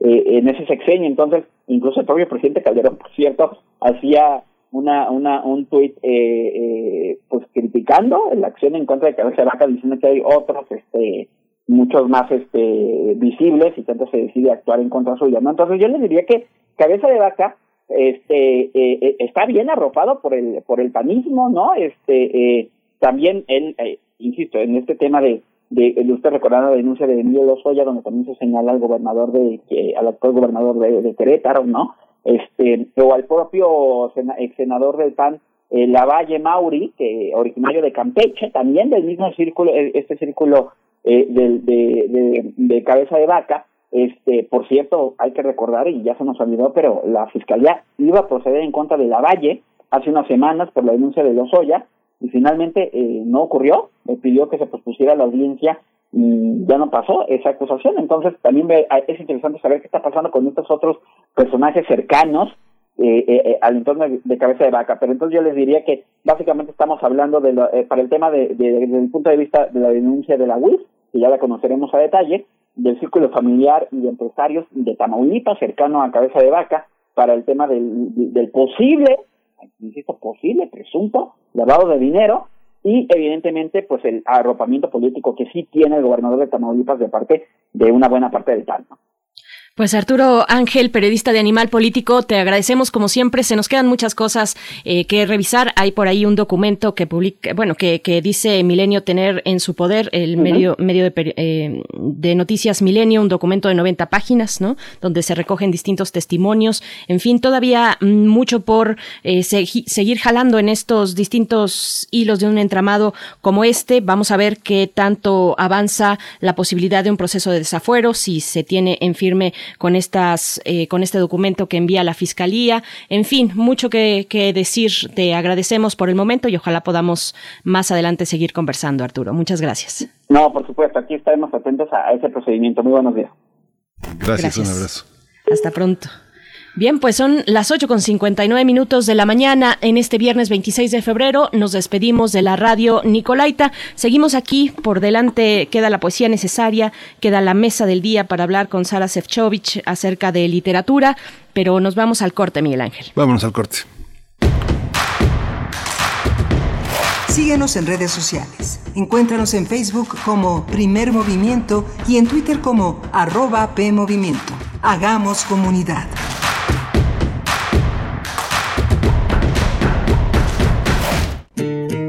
Llevé a mi esposo flores de zahualique, su platillo preferido. Después, jamás volví a visitarlo. A él lo encarcelaron por andar con los narcos. De Sazón, de Víctor Hugo Rascón Banda. Tres mujeres, sus historias y su sazón. Sábado 27 de febrero a las 20 horas. La radio que enciende tu imaginación. Radio UNAM. Experiencia sonora. Las comunidades indígenas germinan conocimiento, maravilla y tradición. Son el México profundo, el presente donde hilan un collar de flores. Xochicóscat, collar de flores, con Mardonio Carballo, lunes 10 de la mañana por Radio UNAM. Experiencia sonora. Si conoces a personas chilangas que residan en el extranjero, avísales que si su credencial para votar venció en 2019 o 2020, aún es válida para que puedan votar por la primera diputación migrante de la Ciudad de México. Recuérdales ingresar a www.votochilango.mx para registrar su credencial antes del 10 de marzo de 2021. Ellas y ellos tendrán voz y voto en las decisiones de esta gran ciudad. Avísales. Instituto Electoral Ciudad de México. Soy capacitadora asistente electoral y quiero contarte que en México son las y los ciudadanos quienes reciben y cuentan los votos de sus vecinos. Por eso ya estamos recorriendo nuestro país para invitarte a participar como funcionaria y funcionario de casilla. Además de nuestro uniforme, llevamos cubrebocas, gel para desinfectar manos y áreas de trabajo, careta y otras estrictas medidas de seguridad sanitaria. Participa y ábrele la puerta a la democracia. Nos vamos a cuidar y te vamos a cuidar. El 6 de junio, el voto sale y vale. INE. El 2020 fue el año del cambio, pero no del que esperábamos. Cambiamos nuestra forma de estudiar, trabajar y salir. Cambiamos para sobrevivir, para salir adelante. En unos meses estoy segura de que juntas vamos a cambiar a quienes hoy están tomando malas decisiones, porque ellos no cambiaron. Se quedaron en el pasado y eso le está haciendo mucho daño al país. Sigamos cambiando por el bien de México. Es momento de comenzar la evolución mexicana. Movimiento Ciudadano. Hola, Juan. Hola, Oscar. ¿Ya te has dado cuenta que llevamos mucho tiempo juntándonos en esta transmisión? Y ahora nos juntamos para hacer este promocional de nuestro propio programa. Sí, hombre, por, en esta ocasión no es así un encuentro casual. Las Esquinas del Azar, todos los martes a las 10 a.m. y retransmisión los sábados a las 4 p.m. por el 96.1 de FM. Radio UNAM. Experiencia sonora. Hemos estado en semáforo rojo casi todo el año. Y aunque sabemos que ha sido un año lleno de problemas y retos, es momento de seguir adelante. En RSP nos identificamos con las mexicanas y los mexicanos que siempre tienen el semáforo verde para ingeniárselas y salir adelante. Nosotros somos una red ciudadana progresista que como a ti, nada nos detendrá para llevar a México adelante. RSP, súmate a la red progresista y vamos juntos adelante. Entra a redes sociales progresistas.org. El Tribunal Electoral del Estado de México resuelve con justicia y celeridad las controversias jurídicas derivadas del proceso electoral. Las magistradas y los magistrados garantizamos tus derechos político-electorales conforme a los principios de certeza, imparcialidad, objetividad, legalidad y probidad. Y resolvemos de forma pronta y expedita los medios de impugnación con la emisión de sentencias. Este proceso electoral tú eliges y nosotros protegemos tu decisión. Tribunal Electoral del Estado de México. ¿Dónde la dejé? Justo ahora que son las elecciones más grandes de la historia y que como la mayoría decidí salir a votar. ¿Dónde la dejé? ¿Ma? Ay, hija, extravié mi INE y no sé qué hacer. Tranquila, aún estás a tiempo de sacar una reimpresión idéntica. Es muy sencillo. Puedes hacerlo hasta el 25 de mayo. ¡Qué alivio! Mi cubrebocas. ¿Ma? Voy por mi reimpresión y el 6 de junio voto. Tienes hasta el 25 de mayo. El 6 de junio, el voto sale y vale. INE. La ciencia que somos. La ciencia que somos. Iberoamérica al aire. Descubre la ciencia que está presente en tu día a día a través de cápsulas, reportajes, entrevistas y reportes en vivo. Viernes de 10 a 11 horas por el 96.1 FM. La ciencia que somos. Iberoamérica al aire. Una coproducción de Radio UNAM y las direcciones de divulgación de la ciencia y de las humanidades.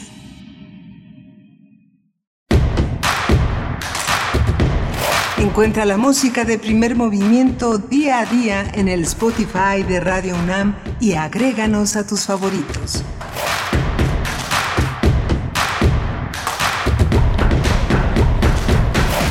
Hola, buenos días. Estamos ya aquí en primer movimiento. Eso es eh, el, eh, este último viernes de febrero que disfrutamos ampliamente con todas las complacencias que vamos escuchando de nuestros eh, radioescuchas, de toda la gente que participa en redes sociales. Hoy está en la producción ejecutiva Frida Saldívar, Violeta Berber en la asistencia de producción, Arturo González al frente de las de los controles de la, de, la, de la nave, de los controles de la cabina y está Berenice Camacho cumpliendo años del otro lado del micrófono, muy trabajadora.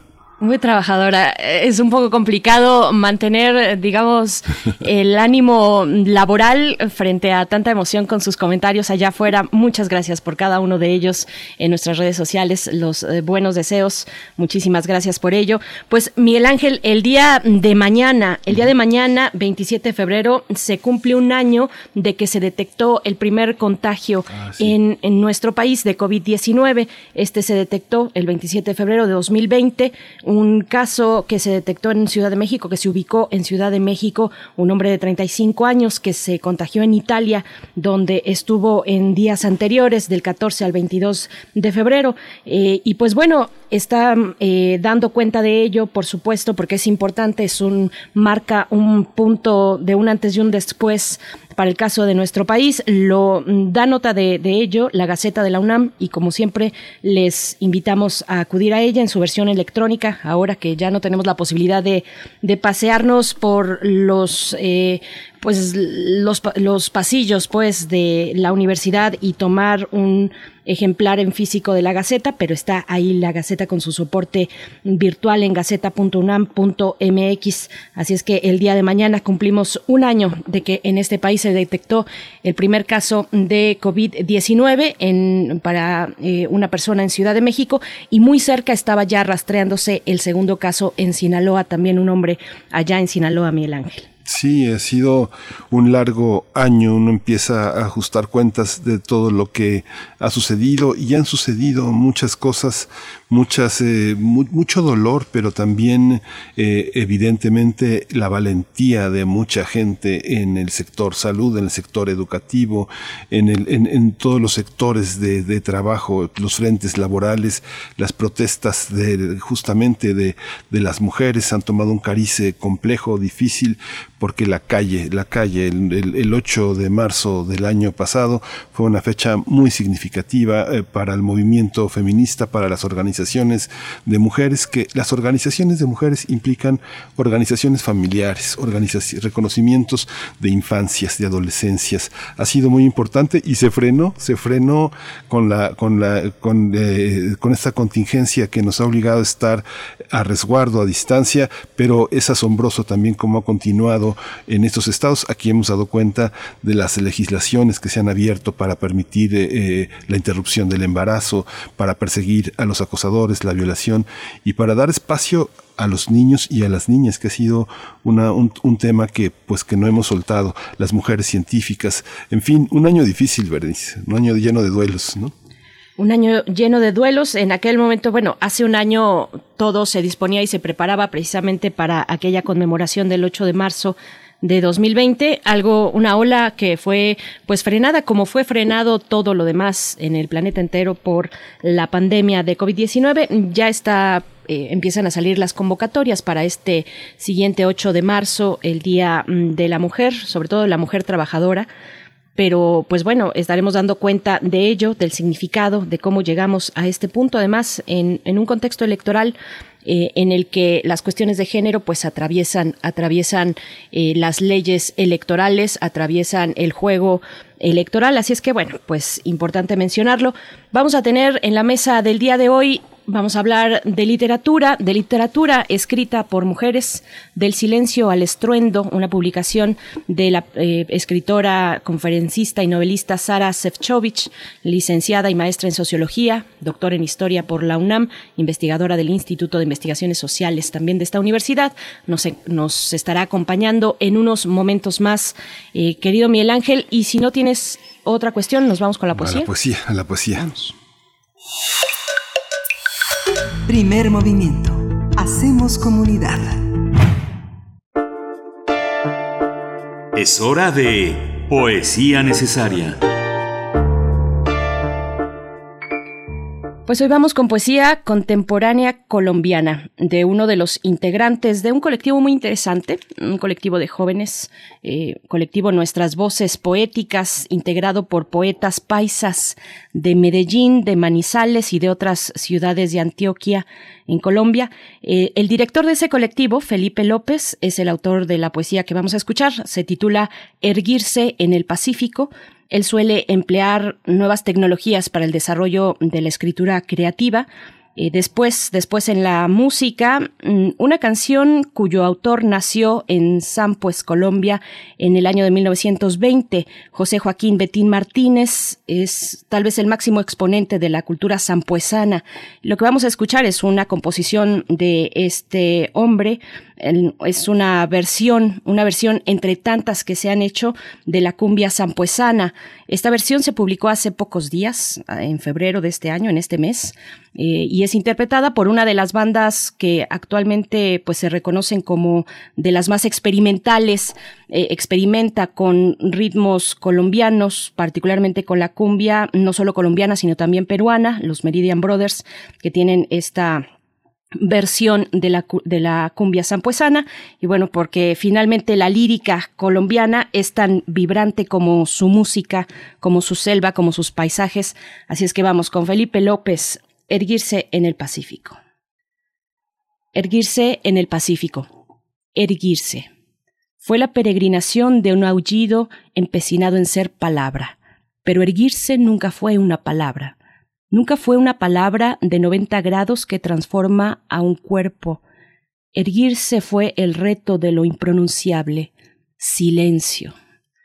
Por millones de años de gatear en una catapulta de cristales rotos, un cuerpo expuesto al punto de fuga en la espalda, erguirse fue desesperación, un conato de rebeldía al transformar las rocas en puñales. Erguirse fue la herrumbre de una escalera cuyos signos se escriben en la garganta. El silencio sobre un obelisco de hierba, una pértica de mariposas que cruza nuestras manos hasta la crucifixión. Erguirse nunca fue una palabra.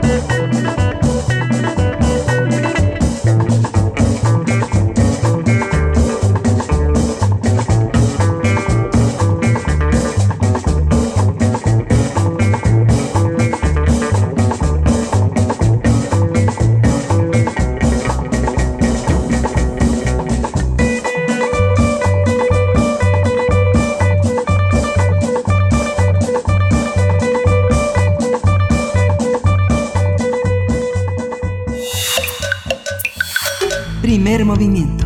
Hacemos comunidad. La mesa del día. Del silencio al estruendo es un libro de Sara Sefcovic donde revisa el tránsito de la literatura escrita por mujeres durante el siglo XX y lo que va del siglo XXI. Se trata de una publicación de la Dirección General de Publicaciones y Fomento Editorial de la UNAM, en la que la autora pone el énfasis en los mecanismos y procesos por los cuales se pasó de la invisibilización de las autoras y sus obras a su visibilidad excesiva. Sefcovic ha señalado que lo ideal es que en cinco años hablemos de literatura sin género y sin importar quién la escribió. En 126 páginas, la escritora resume 40 años de investigación. Del silencio al estruendo invita a entender el qué, el por qué, el cómo, y así como de qué está compuesto y cómo está tejido el universo de las escritoras y de sus escrituras. Este libro va a ser presentado el próximo domingo 28 de febrero a las 4 de la tarde en el marco de la Feria Internacional del Libro del Palacio de Minería. Pues vamos a conversar sobre el universo de las escritoras y de sus escrituras. Nos acompaña la autora Sara Sefcovic, escritora, conferencista y novelista, licenciada y maestra en sociología, doctora en historia por la UNAM, investigadora del Instituto de Investigaciones Sociales. Eh, Sara Sefcovic, qué gusto compartir contigo esta mañana. Bienvenida. Gracias, queridísima Berenice. Gracias, Miguel Ángel. Siempre son ustedes muy generosos en permitirme compartir con su auditorio mis trabajos. Gracias, Sara. Pues 126 eh, páginas, una, una edición apretada para eh, simplemente eh, la lista de alusiones a lo femenino en la literatura mexicana ocuparía más de 400 páginas. En 126 páginas, ¿qué queda fuera? ¿Qué incluiste? ¿Qué, qué deliberadamente quedó, quedó, quedó fuera y qué de manera tan desafiante quedó dentro, Sara? Mira, es que no es un libro en donde yo hablo de autoras en particular, porque ya es un, un texto que sintetiza, pues como tú mencionaste hace un momento, 40 años de trabajo sobre este tema, en los que he publicado eh, muchos artículos, muchos libros, he platicado de ellos con ustedes aquí en alguna ocasión, y lo que quise hacer es una síntesis más bien que resumiera los problemas que como que como dijo Berenice planteo en el libro sobre qué escriben, cómo escriben, cuáles son sus razones, por qué escriben y cómo han sido leídas, digamos, y, y, sintetizarlo de una manera que recorra lo que ha pasado, digamos, a lo largo de la historia, desde el momento de la invisibilidad absoluta, el silencio en torno a lo que cualquier mujer pudiera escribir, hasta el momento del, del gran éxito en el mercado de las escritoras mujeres y entonces la burla y la descalificación, y luego hasta hoy eh, que, que al contrario pues está de moda de algún modo aplaudir todo no vaya a ser que que alguien no lo aplauda y se quede fuera de lo políticamente correcto. Entonces, lo que hago en este libro es ese recorrido, pero muy sintético. Uso muy pocos ejemplos, nada más que atengan, se atengan exactamente a, responder las preguntas que me hago, pero por eso no es que quedaron dentro o fuera ciertas escritoras, sino de lo que estoy hablando es de una tendencia cultural, una tendencia social y, y haciéndola, eh, digamos, explicada en, esto, en sus capítulos. Ojalá pronto vivamos sin etiquetas, es lo que yo creo que todos pensamos, eh, Sara Sefcovic, pero por ahora que estamos en un momento de transición, yo podría entenderlo así, visibilizar se torna en una estrategia política en el sentido de tener presencia pública. ¿Por qué es necesario hoy hacer esta distinción, la literatura escrita por mujeres, y cómo tener un juicio crítico pero, pero equilibrado al respecto? Mira, esta es una pregunta que es la que justamente a mí me movió a escribir eh, este libro, porque porque en efecto eh, lo que lo que lo que estamos viendo hoy es como el irse al extremo contrario de lo que tradicionalmente pasó. Es importante que estos extremos en algún momento adquieran su centro se estabilicen esas, eh, digamos, modas culturales. Pero mientras eso sucede, es muy importante que nosotros sigamos dándonos cuenta de lo que está pasando.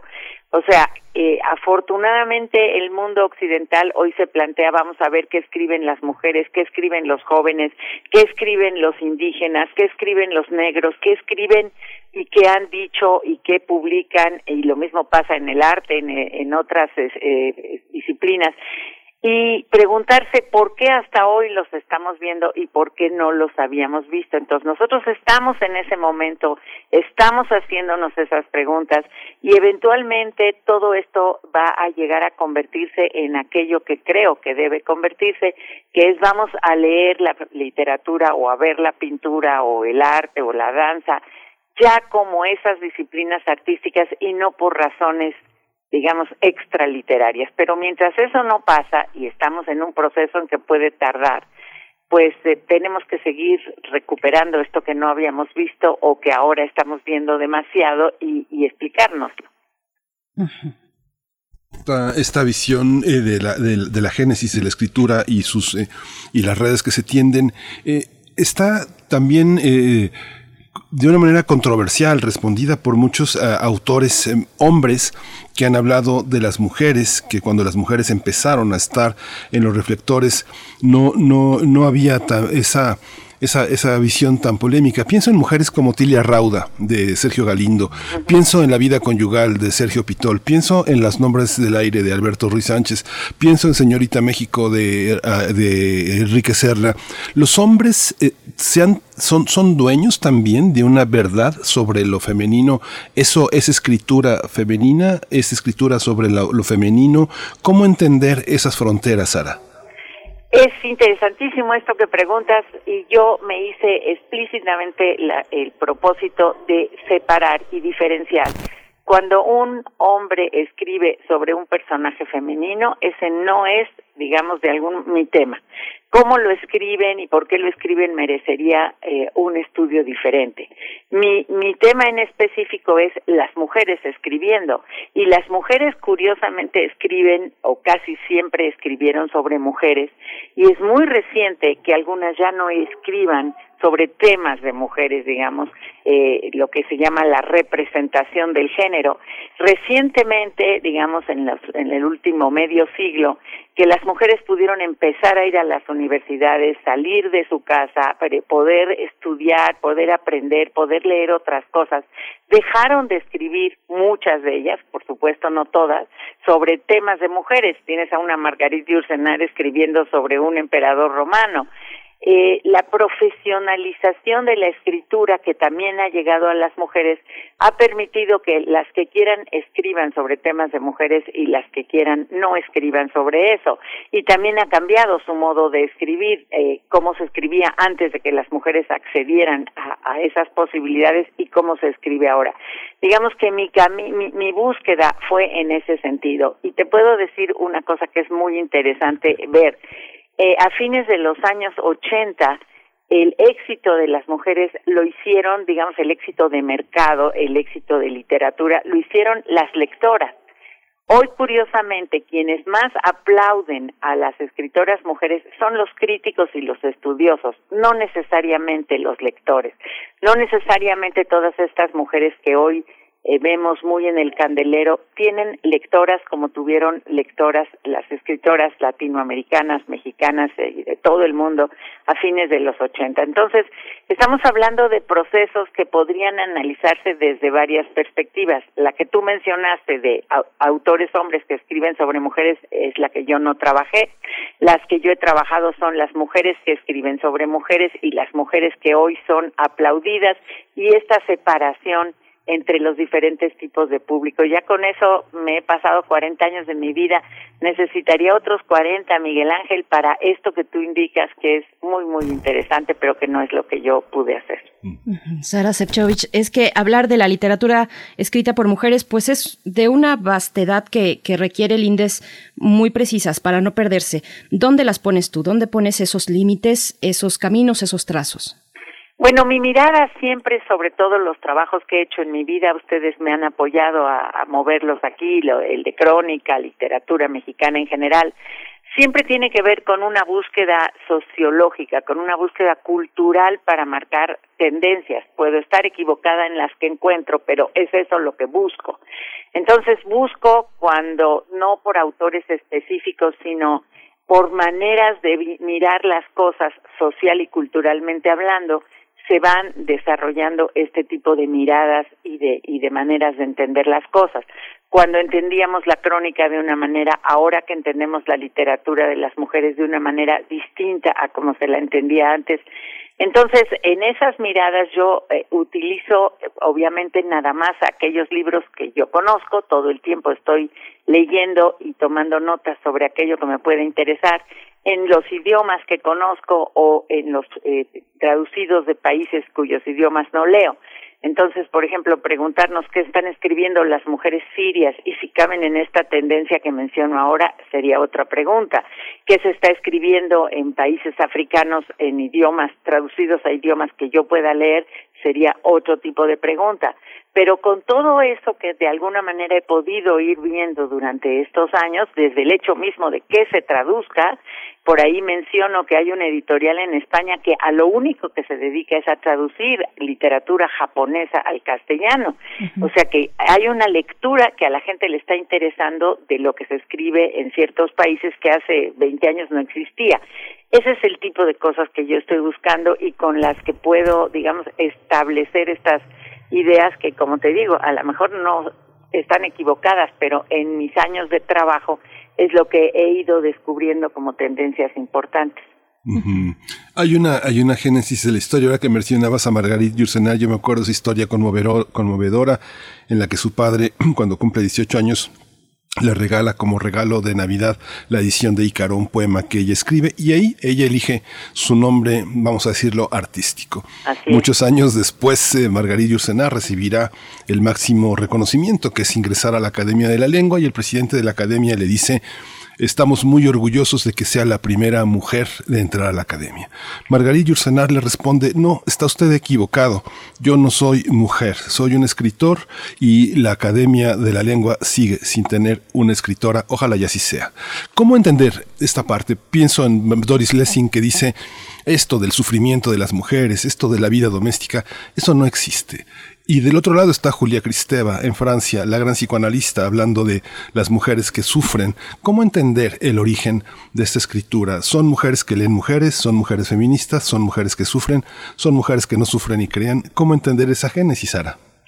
Bueno, para empezar, Miguel Ángel, porque no podemos hablar de las mujeres, o sea, las mujeres son poco más de la mitad de la población del planeta, viven en condiciones absolutamente diferentes, no, no, no, no nada más entre un país desarrollado y un país menos desarrollado, sino incluso en, en, en nuestros propios países. No es lo mismo eh, ser mujer en la Ciudad de México y tener acceso a una universidad que ser mujer en alguna comunidad rural aislada donde tu trabajo es otro. Entonces, no podríamos hablar de las mujeres, pero cuando hablamos de la escritura de las mujeres, las mujeres que han podido escribir, ahí sí podemos establecer ciertos parámetros por el acceso que han tenido a ser publicadas, a escribir sobre distintos temas. La Krayankur, que es como se llamaba la Yursenar, eh, es una mujer que siempre tuvo acceso a, a, y fue considerada por su familia, por sus pares, como un escritor, no necesariamente como una mujer. Y ella misma se revela al hecho de que tenga que escribir sobre lo que tradicionalmente hasta ese momento escribían las mujeres, que es esto que llamamos la representación del género. Hay otras que no les molesta escribir sobre lo que les pasa a las mujeres, si sufren o no sufren, si están, si les va bien o no les va bien. Eso depende desde el punto de vista que cada una lo, lo quieran escribir. Lo que ha cambiado también es esa posibilidad de que cada quien lo escriba como quiere, lo escriba como puede, aprenda de una manera diferente a llevar al papel lo que hace muchísimos años era imposible porque no tenían acceso, era tan difícil el acceso a la educación, a la lectura, a, a, las posibilidades del mundo, que incluso las feministas llegaron a decir en el último cuarto del siglo XX que el lenguaje era distinto entre hombres y mujeres, que los procesos conceptuales de pensamiento eran distintos, dado que las mujeres no tenían acceso a, a lo que muchas de ellas ya tienen acceso hoy. Entonces, por eso se establecen estas diferencias, por eso hay mujeres que dicen, yo no soy mujer ni escribo como mujer, y hay mujeres que dicen que sí. Nosotros como lectores elegiremos eh, lo que queramos leer y, pensaremos, esto está escrito como mujer o no, este tema lo ve Margarit Yursenar como mujer o lo ve como no.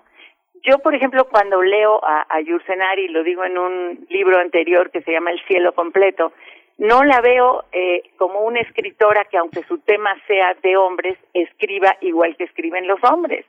Veo un tipo de sensibilidad y de manera de mirar el mundo que es diferente a lo mejor ella no lo concebía así de sí misma, pero, pero uno lo puede ver de esa manera. Por eso es tan difícil responder a esta pregunta que tú haces, pero como tampoco podrías responderla, eh, Octavio Paz escribe como un hombre blanco heterosexual que ve el mundo desde desde un país eh, marginal o, o, un país no central. O sea, son preguntas que nos podemos hacer sobre cualquier escritor, no nada más sobre las escritoras, y es muy difícil en todo caso contestarlas. Últimamente está de moda, eh, un, digamos, una vía cultural de decir todos los hombres blancos heterosexuales, su literatura es tal y tal y tal, y ahora tenemos que hacer cosas nuevas. Estamos en ese interesantísimo proceso cultural y social de cambio donde entran a la literatura y a las artes maneras de ver las cosas que no habíamos imaginado y que nos están abriendo mundos posibles de interpretación que no sabemos dónde hasta dónde van a llegar. No sabemos, las cosas se decantarán en su momento, pero en este este no es el momento, este es el momento de estirar la liga, al menos como estrategia política, tú le llamas moda cultural también. Y, y bueno, te pregunto, aquí hablamos todo el tiempo de literatura y cuando toca hablar de literatura de mujeres o escrita por mujeres, a mí me gusta mucho acudir a Virginia Woolf con su habitación propia, eh, que es en sí misma una lectura del privilegio, pero que a la vez también nos muestran estas nos muestra Virginia Woolf estas preocupaciones concretas sobre por, eh, eh, las implicaciones de no ser propietarias, de históricamente estar negadas a, ser propietarias o ser ciudadanas, votantes y con la posibilidad además de ser votadas, en fin, de tener un espacio físico, que esa es la habitación propia, un espacio físico, un lugar, un pequeño lugar o gran lugar como sea, no importa las dimensiones, pero estar, digamos, que sea un propio lugar fuera de las cuestiones domésticas. Y, te pregunto eh, con ese ejemplo, Sara Sefcovic, sobre eh, las las causas, digamos, sociales y culturales que negaron eh, o que mantuvieron en la sombra a las mujeres escritoras en esta gran diversidad de contextos, o sea, hablar de Virginia Woolf es hablar de un cierto privilegio, pero podríamos eh, empezar a, pues ahí a poner precisamente los matices. Claro, y eso es precisamente lo que ha cambiado y lo que está cambiando. Eso es precisamente eh, el, importantísimo cambio cultural y social de, del fines del siglo XX y lo que llevamos del siglo XXI el, digamos, el ingreso de las mujeres a la posibilidad de estudiar, de trabajar, de salir a la vida pública. Por supuesto, insisto, no de todas las mujeres, pero el camino está abierto y estas cosas están cambiando. Y cuando llegaron los talibanes a Afganistán, las mujeres en Estados Unidos se organizaron para reclamar, para apoyar que no las regresaran a su casa, que las dejaran ejercer como médicos, como maestras, no necesariamente lo lograron por ahí, pero se fueron abriendo puertas como se van abriendo puertas todos los días. Ahorita las mujeres sirias están más preocupadas por la guerra que por, que por pensar si como escritoras o como mujeres tienen acceso a ciertas cosas. Evidentemente ese no es su tema. O las mujeres en países donde haya, eh, Nigeria, por ejemplo, que tienen tan eh, ese trato tan diferenciado y tan maltratado. Entonces, por eso tenemos ya que empezar a hablarlo en contextos, en situaciones sociales específicas. En nuestros países, en las ciudades principales de nuestros países, sí estamos viendo un cambio muy importante, donde las mujeres pueden tomar cierto tipo de decisiones, pueden incluso ser profesionales de la escritura, que esto es, digamos, un, un logro que hace medio siglo hubiera sido inconcebible y, son cambios que son muy importantes. Eh, a mí, yo uso la palabra moda cultural, pero no en un sentido peyorativo, porque las modas parecería que cambian y pasan, no, sino en un sentido de un cambio cultural importante que va a acabar volviéndose nuestra nueva manera de ser. ¿Cuánto tiempo tarde ese proceso, como que tú llamas estirar las ligas, y que está muy bonito ese nombre?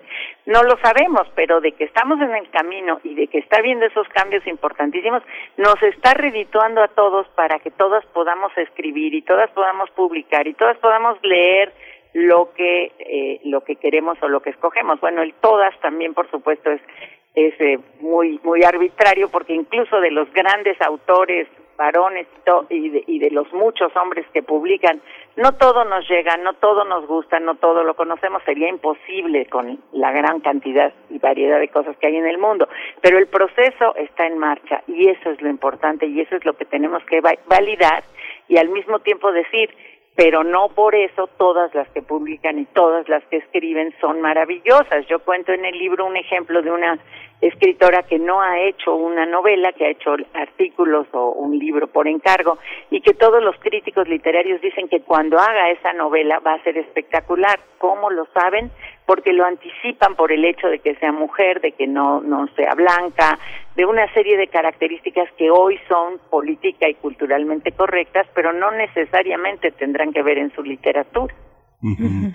Esta, esta visión de, del mundo académico, Sara, que eh, a mí me asombra, bueno, que no, eh, que no, que no estén citadas, no sé, Aralia López Baral, eh, Clementina Díaz de Obando, eh, no sé, Edith Negrín, pienso, eh, Patricia López, este, López, Rosa Lopategui. ¿Cómo ves esa mirada académica? ¿Están dando cuenta de lo que pasa con las mujeres?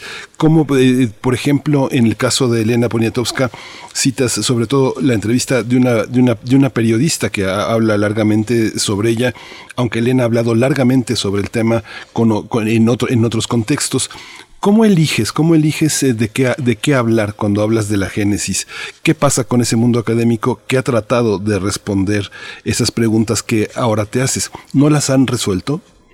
Mira, sí, yo eh, te puedo decir, Miguel Ángel, en estos 40 años he leído absolutamente todo lo que se hace en México al respecto, mucho de lo que se hace en otros lugares, muchísima teoría. Yo misma escribí y publiqué la primera antología de escritoras eh, latinoamericanas que se hizo pues hasta donde tenemos conocimiento en el mundo en los años 80, principios de los años 80, dos volúmenes en los que recogía obviamente pedazos nada más, no podía meter todo, pero hacía una interpretación de, de qué es lo que se estaba escribiendo y qué es lo que estaba pasando. A la hora de hacer mi síntesis, a la hora de decantar, yo ya no utilizo consciente y necesariamente esas citas, sino que ya utilizo todo mucho otro material porque no leo nada más las cuestiones teóricas, no leo nada más los libros académicos, leo también mucho de periódicos, mucho de entrevistas, mucho de lo que se dice de manera eh, aislada al aire en conversaciones que me dan muy bien la tónica de lo que está pensando en general el, el público lector o en general los estudiosos que no necesariamente lo ponen así a la hora de eh, hacer sus libros académicos. He estado muy cercana al trabajo de Aralia, de, Edith, de todas estas mujeres que mencionas, pero creo que su mirada no es necesariamente y no va necesariamente por el camino de mi mirada, que también está muy teñida de feminismo, de sociología y no solamente de literatura. Y para mí, pues, es, este ha sido, digamos, esta ha sido mi lucha toda mi vida en la universidad cuando yo estudié autores como Luis Espota, eh, cuando estudié las telenovelas, cuando estudié los cómics, siempre he tenido que defender esa posibilidad de mirar desde una perspectiva que no sea estrictamente académica, sino que incluya más bien el, la vida social, la vida cultural en un sentido distinto. Y entonces, pues, a lo mejor me equivoqué toda mi vida haciendo las cosas así, pero ahora sí que es demasiado tarde para, para decirlo. Sara Sefcovic. Bueno, hay varios comentarios en la audiencia. Algunos de ellos se refieren a esta cuestión de los temas de las mujeres. ¿Cómo, ¿Cómo equilibrar o valorar equilibradamente los temas, lo que son los temas de las mujeres? ¿Qué son los temas de las mujeres? ¿Son, son temas domésticos, intimistas, nada más? Hay por ahí, me gustaría enmarcar, digamos, eh, tu posible respuesta, acompañar también con esta cuestión, esta premisa feminista de lo personal es político. Te lo dejo a ti. Sí, pero eso, eso digamos que es el primer capítulo estrictamente de este libro, que a su vez ha sido eh, varias veces cursos, eh, y es donde precisamente hago esa explicación del cambio entre, eh, entre una forma, una, unos temas de mujeres y otros temas, y pongo ejemplos de, de mujeres que tratan el mismo tema eh, en distintos momentos de la historia, eh, cuáles son sus preocupaciones, digamos, domésticas, o si un matrimonio mal habido, o si el, el, el, deseo de salir, digamos, adelante, ir a estudiar, o poder participar, o poder votar y ser votada. Son siempre han sido los temas de las mujeres. La diferencia está que desde mediados del siglo XX ya no necesariamente son los únicos temas de mujeres. Ahí tienes a, Rosario Castellanos hablando de temas de mujeres, pero también de, indígenas. Tienes a Elena Garro, que aunque pueda tener una mirada a veces sobre femenina, digamos, en ese sentido concebida sobre las cosas, no son los temas que utiliza en su novela más famosa o en sus cuentos más famosos. Entonces, justamente el recorrido de mi libro es decir, miren, estos han sido los temas a lo largo de la historia. Bueno, para empezar, tienes una Sor Juana que su poema más importante no tiene nada que ver con mujeres, es un poema rigurosamente científico con cómo se podía ver el mundo en aquel momento. Entonces, ese es el recorrido que hago yo, decirte, estos son los temas que se han tratado siempre y que se tratan hoy. Hoy hay muy pocas mujeres que hayan decidido tratar temas sobre mujeres en la literatura mexicana, pero no sucede que sean todas y no en todas las literaturas. Entonces, por eso no podemos hacer como afirmaciones globales, pero sí tendencias. Y esto es lo que trato de hacer en el libro. ¿En qué van los temas de las mujeres? ¿En qué han ido? ¿Cómo han sido escritos y cómo están siendo escritos hoy? cuáles fueron sus razones para escribir y si son las mismas hoy y cómo han sido leídas y si esa lectura es la misma hoy. Esos cambios como tendencias en México, en América Latina, en el mundo, es lo que yo me trato de responder en este libro. Y aquí, por ejemplo, Sara, con tantos años, yo, yo te entrevisté por Mujeres en Espejo cuando se publicó la primera edición, ¿te acuerdas? ¿no? Claro, por supuesto, Miguel Ángel, ahí nos conocimos. Ahí nos conocimos y, y, bueno, uno ve la, esa, esa, toda esta trayectoria, la sexualidad representada, la sexualidad tan fina en las obras de Esther Seligson en el sentido de que, digo fina, en un sentido en el que la, metáfora parece que ocupa el lugar del cuerpo, pero uno ve este, literatura como la de Catherine Millet, por ejemplo, donde hay una, hay una vagina infinita y unos penes intercambiables. O uno ve la literatura de Ana Clavel, también una escritura proliferante en el sentido de encontrar un cuerpo para las mujeres, un cuerpo donde reconocerse. El lugar del cuerpo en la literatura eh, de, mujeres es un lugar políticamente correcto, es un lugar obsceno. ¿Dónde está? ¿Dónde, dónde identificar en lo temático ese cuerpo que también ocurre en el lenguaje, como pasa, por ejemplo, en Lust de El Frie de Jelinek, en, en, las, en las amantes del Frie de Jelinek, en esa literatura que le da al alemán un alemán nuevo, porque son palabras de una mujer que sí existe, que es el Frie de Jelinek, por ejemplo. ¿Cómo, cómo es la sexualidad en, el, la literatura de mujeres. Eso me gusta mucho y, y eso es justamente lo que, digamos, eh, yo no quiero calificar. O sea, yo no voy a decir eh, Ana Clavel es obscena. O a lo mejor lo va a decir alguien que lo lea y que le parezca obsceno.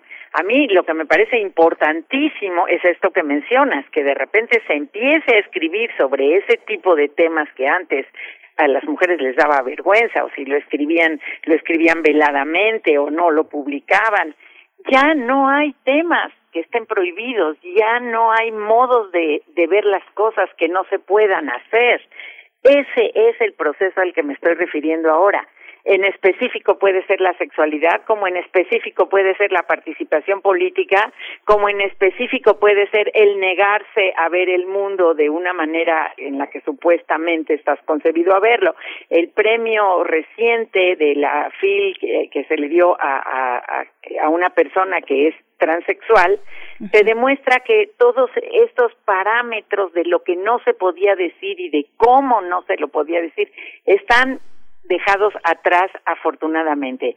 Calificarlo como bueno, como malo, como como obsceno, como sagrado, eso no me corresponde. Me corresponde, o por lo menos lo que yo me planteé, es decir, miren cómo esto se ha abierto, y esto se ha abierto no solo para las mujeres, para todo el que quiera entrar. Y ya el lector que decida, ¿sabes qué? A mí no me gusta leer sobre sexualidad, pues no leo sobre eso. A mí no me gusta leer sobre las mujeres en la política, pues no leo sobre eso. Pero esas son decisiones que toma un lector, esas son decisiones que toma un crítico, pero no un mundo que lo prohíbe. Y ese me parece que es el gran salto adelante para usar la frase del, del compañero Mao. Ahora que lo mencionas, bueno, justo eh, hacer la referencia del premio Sor Juana eh, Inés de la Cruz de la FIL Guadalajara del año pasado, que se dio a la Argentina, es una mujer trans, Camila Sosa Villada, ¿no? Las malas. Es la, hubo una discusión muy interesante, Berenice, de quien dijo por qué se premia a una, en un premio para mujeres, a una persona que no es mujer.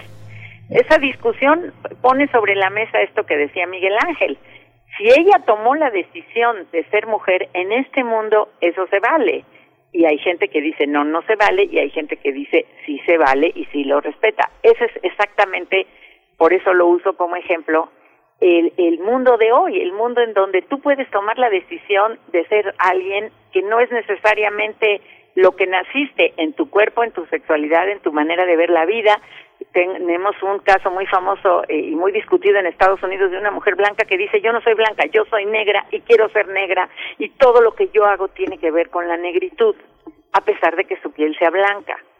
Ese tipo de decisiones que, que, que el mundo de hoy en, ciertos, en ciertas culturas, evidentemente no en todas, falta mucho, pero que en ciertas culturas ya permite a las personas decidir más allá de lo que les tocó de nacimiento, a qué clase social, a qué grupo étnico, a qué color de piel, a qué sexualidad quieres pertenecer, me parece que es muy importante y que hay que considerarlo. Ahora, también hay que ver que en otros lugares eso no es posible y cómo podemos leer lo que se está escribiendo ahí por parte de mujeres o de negros o de indígenas que siguen teniendo que estar en, en donde estaban, ¿no?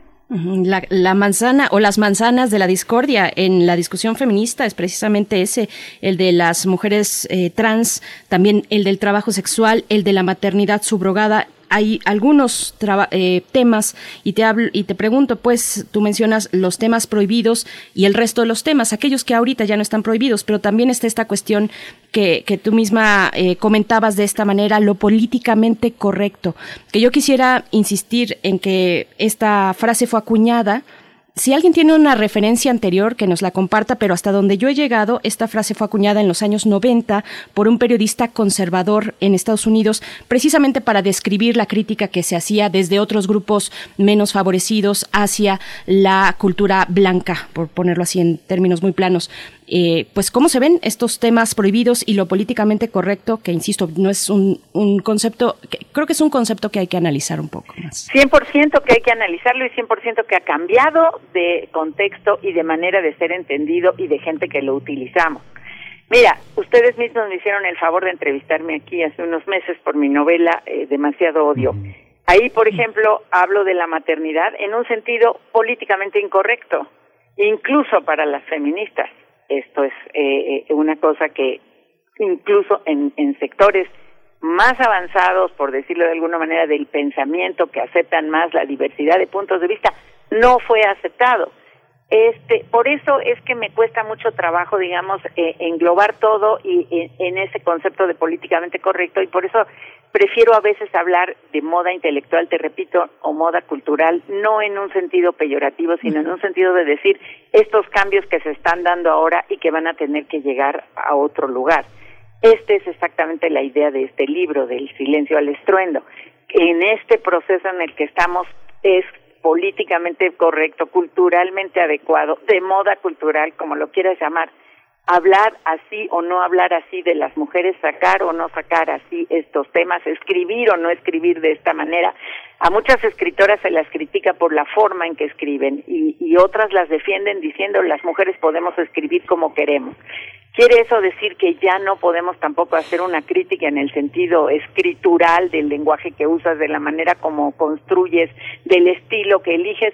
Porque son mujeres ya no se las puede tocar. O sea, son preguntas que nos están moviendo en este momento el piso porque son extraliterarias, pero en el momento en el que estamos, pues cualquier mujer que haga cualquier cosa se le tiene que aplaudir. Entonces, ¿me entiendes? Eh, ah, estamos en ese conflicto que es muy entretenido, muy divertido. A mí me tiene encantada lo que está pasando en el mundo y todos los días aprendo algo nuevo y me entero de maneras distintas de en que se valoran las cosas que yo misma no sospechaba que podían existir.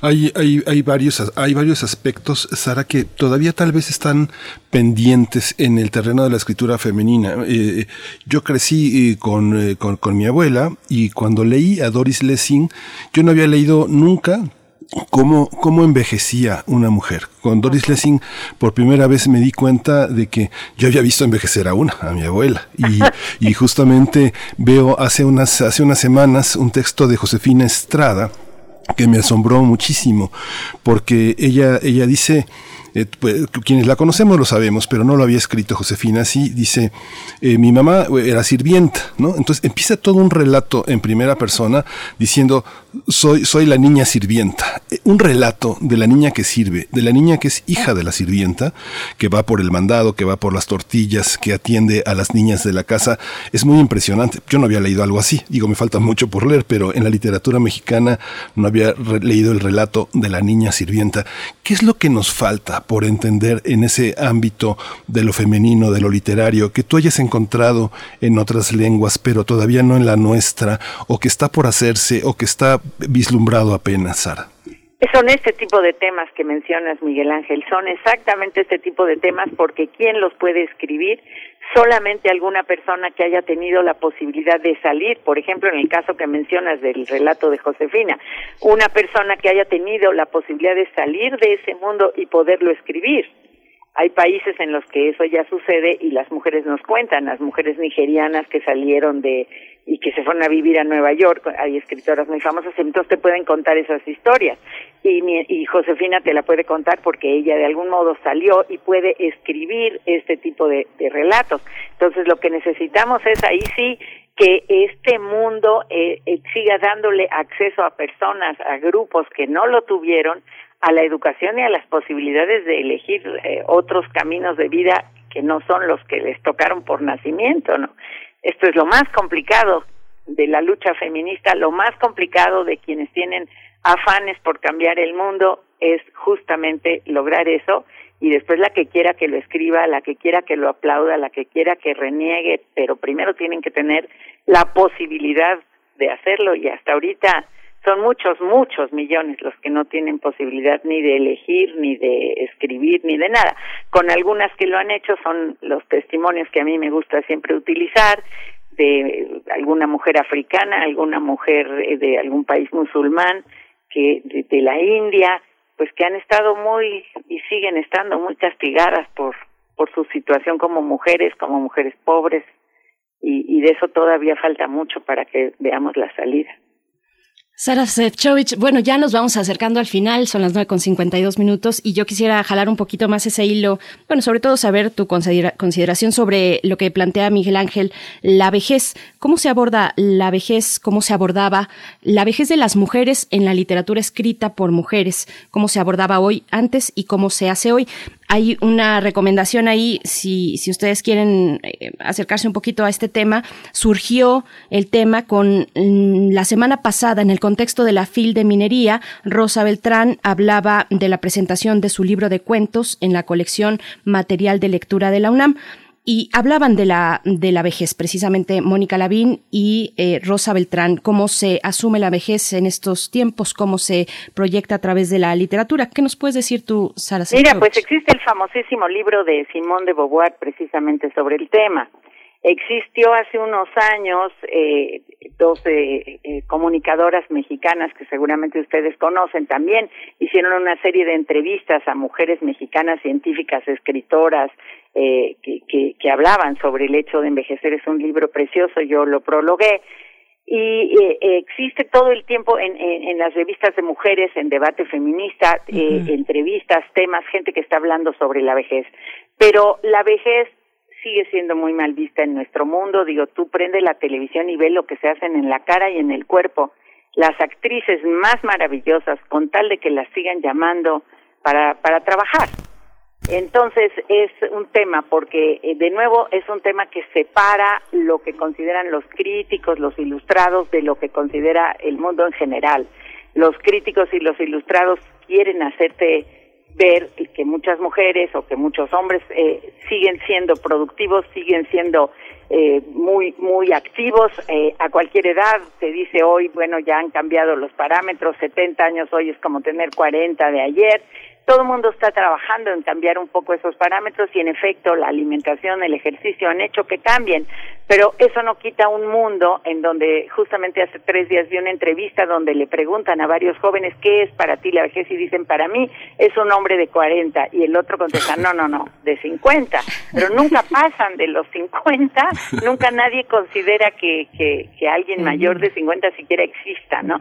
Entonces estamos de nuevo en un mundo que separa lo que quisieran los ilustrados de lo que eh, toma la gente común, como nos pasa con la literatura que más se vende. Entonces, eh, pues en esa en esa lucha, en esas luchas estamos permanentemente. Por favor, consideren las cosas así. Por favor, lean a las mujeres. Por favor, permitan romper el techo de cristal. Ah, no es por favor, lo hacemos a la mala. Y ya no los vamos a dejar ser violadores porque no lo entienden por la buena. En ese mundo vivimos y te repito, eso es lo maravilloso porque hace que las cosas cambien, pero tampoco tan fácilmente y tampoco de la noche a la mañana. En eso Marx decía, bueno, cambian a veces las condiciones económicas y sociales y tardan muchos años más en cambiar las mentalidades, es lo más difícil de cambiar, pero de que tenemos que seguirlo peleando, no te quepa duda. pues Sara, gran maestra, gran imaginadora, nos vemos el domingo a las 4 de la tarde este domingo 28 de febrero en Minería, en Minería, porque Minería sigue, sigue presente en nuestro imaginario, es una feria entrañable a la que tendremos que volver de una manera distinta seguramente, pero a las 4 de la tarde Ahí, ahí, nos encontraremos para escucharte y para, y para este, estar de acuerdo y estar en desacuerdo, Sara, querida. Muchísimas gracias de nuevo, Miguel Ángel Berenice, por esta oportunidad. Mi casa es la UNAM, ustedes lo saben, y las entrevistas con ustedes siempre son realmente maravillosas porque leen los libros porque saben de lo que estamos hablando. Gracias. muchas gracias, Sara Serchovich. Que, que, que, tu libro siga dando de qué hablar, que nos siga dando mucho materia de discusión y de diálogo. Muchas gracias del silencio al estruendo. El día domingo 28 de febrero a las 4 de la tarde en el marco de la FIL del Palacio Minería.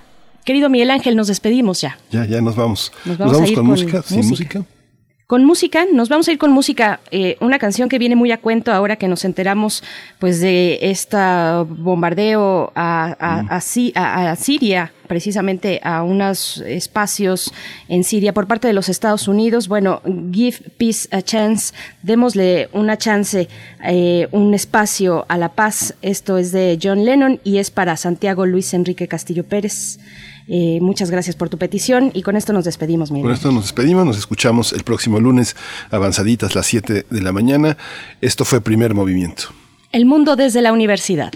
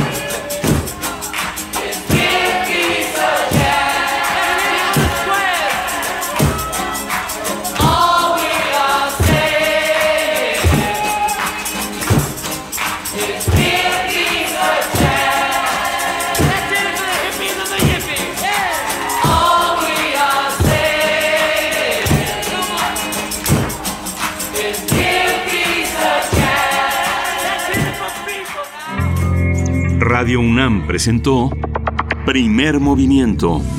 El mundo desde la universidad. Con Berenice Camacho y Miguel Ángel Quemain en la conducción. Frida Saldívar y Violeta Berber, producción. Antonio Quijano y Patricia Zavala, noticias. Miriam Trejo y Rodrigo Mota, coordinadores de invitados. Cámara Quirós, redes sociales. Tessa Uribe y Juan Stack.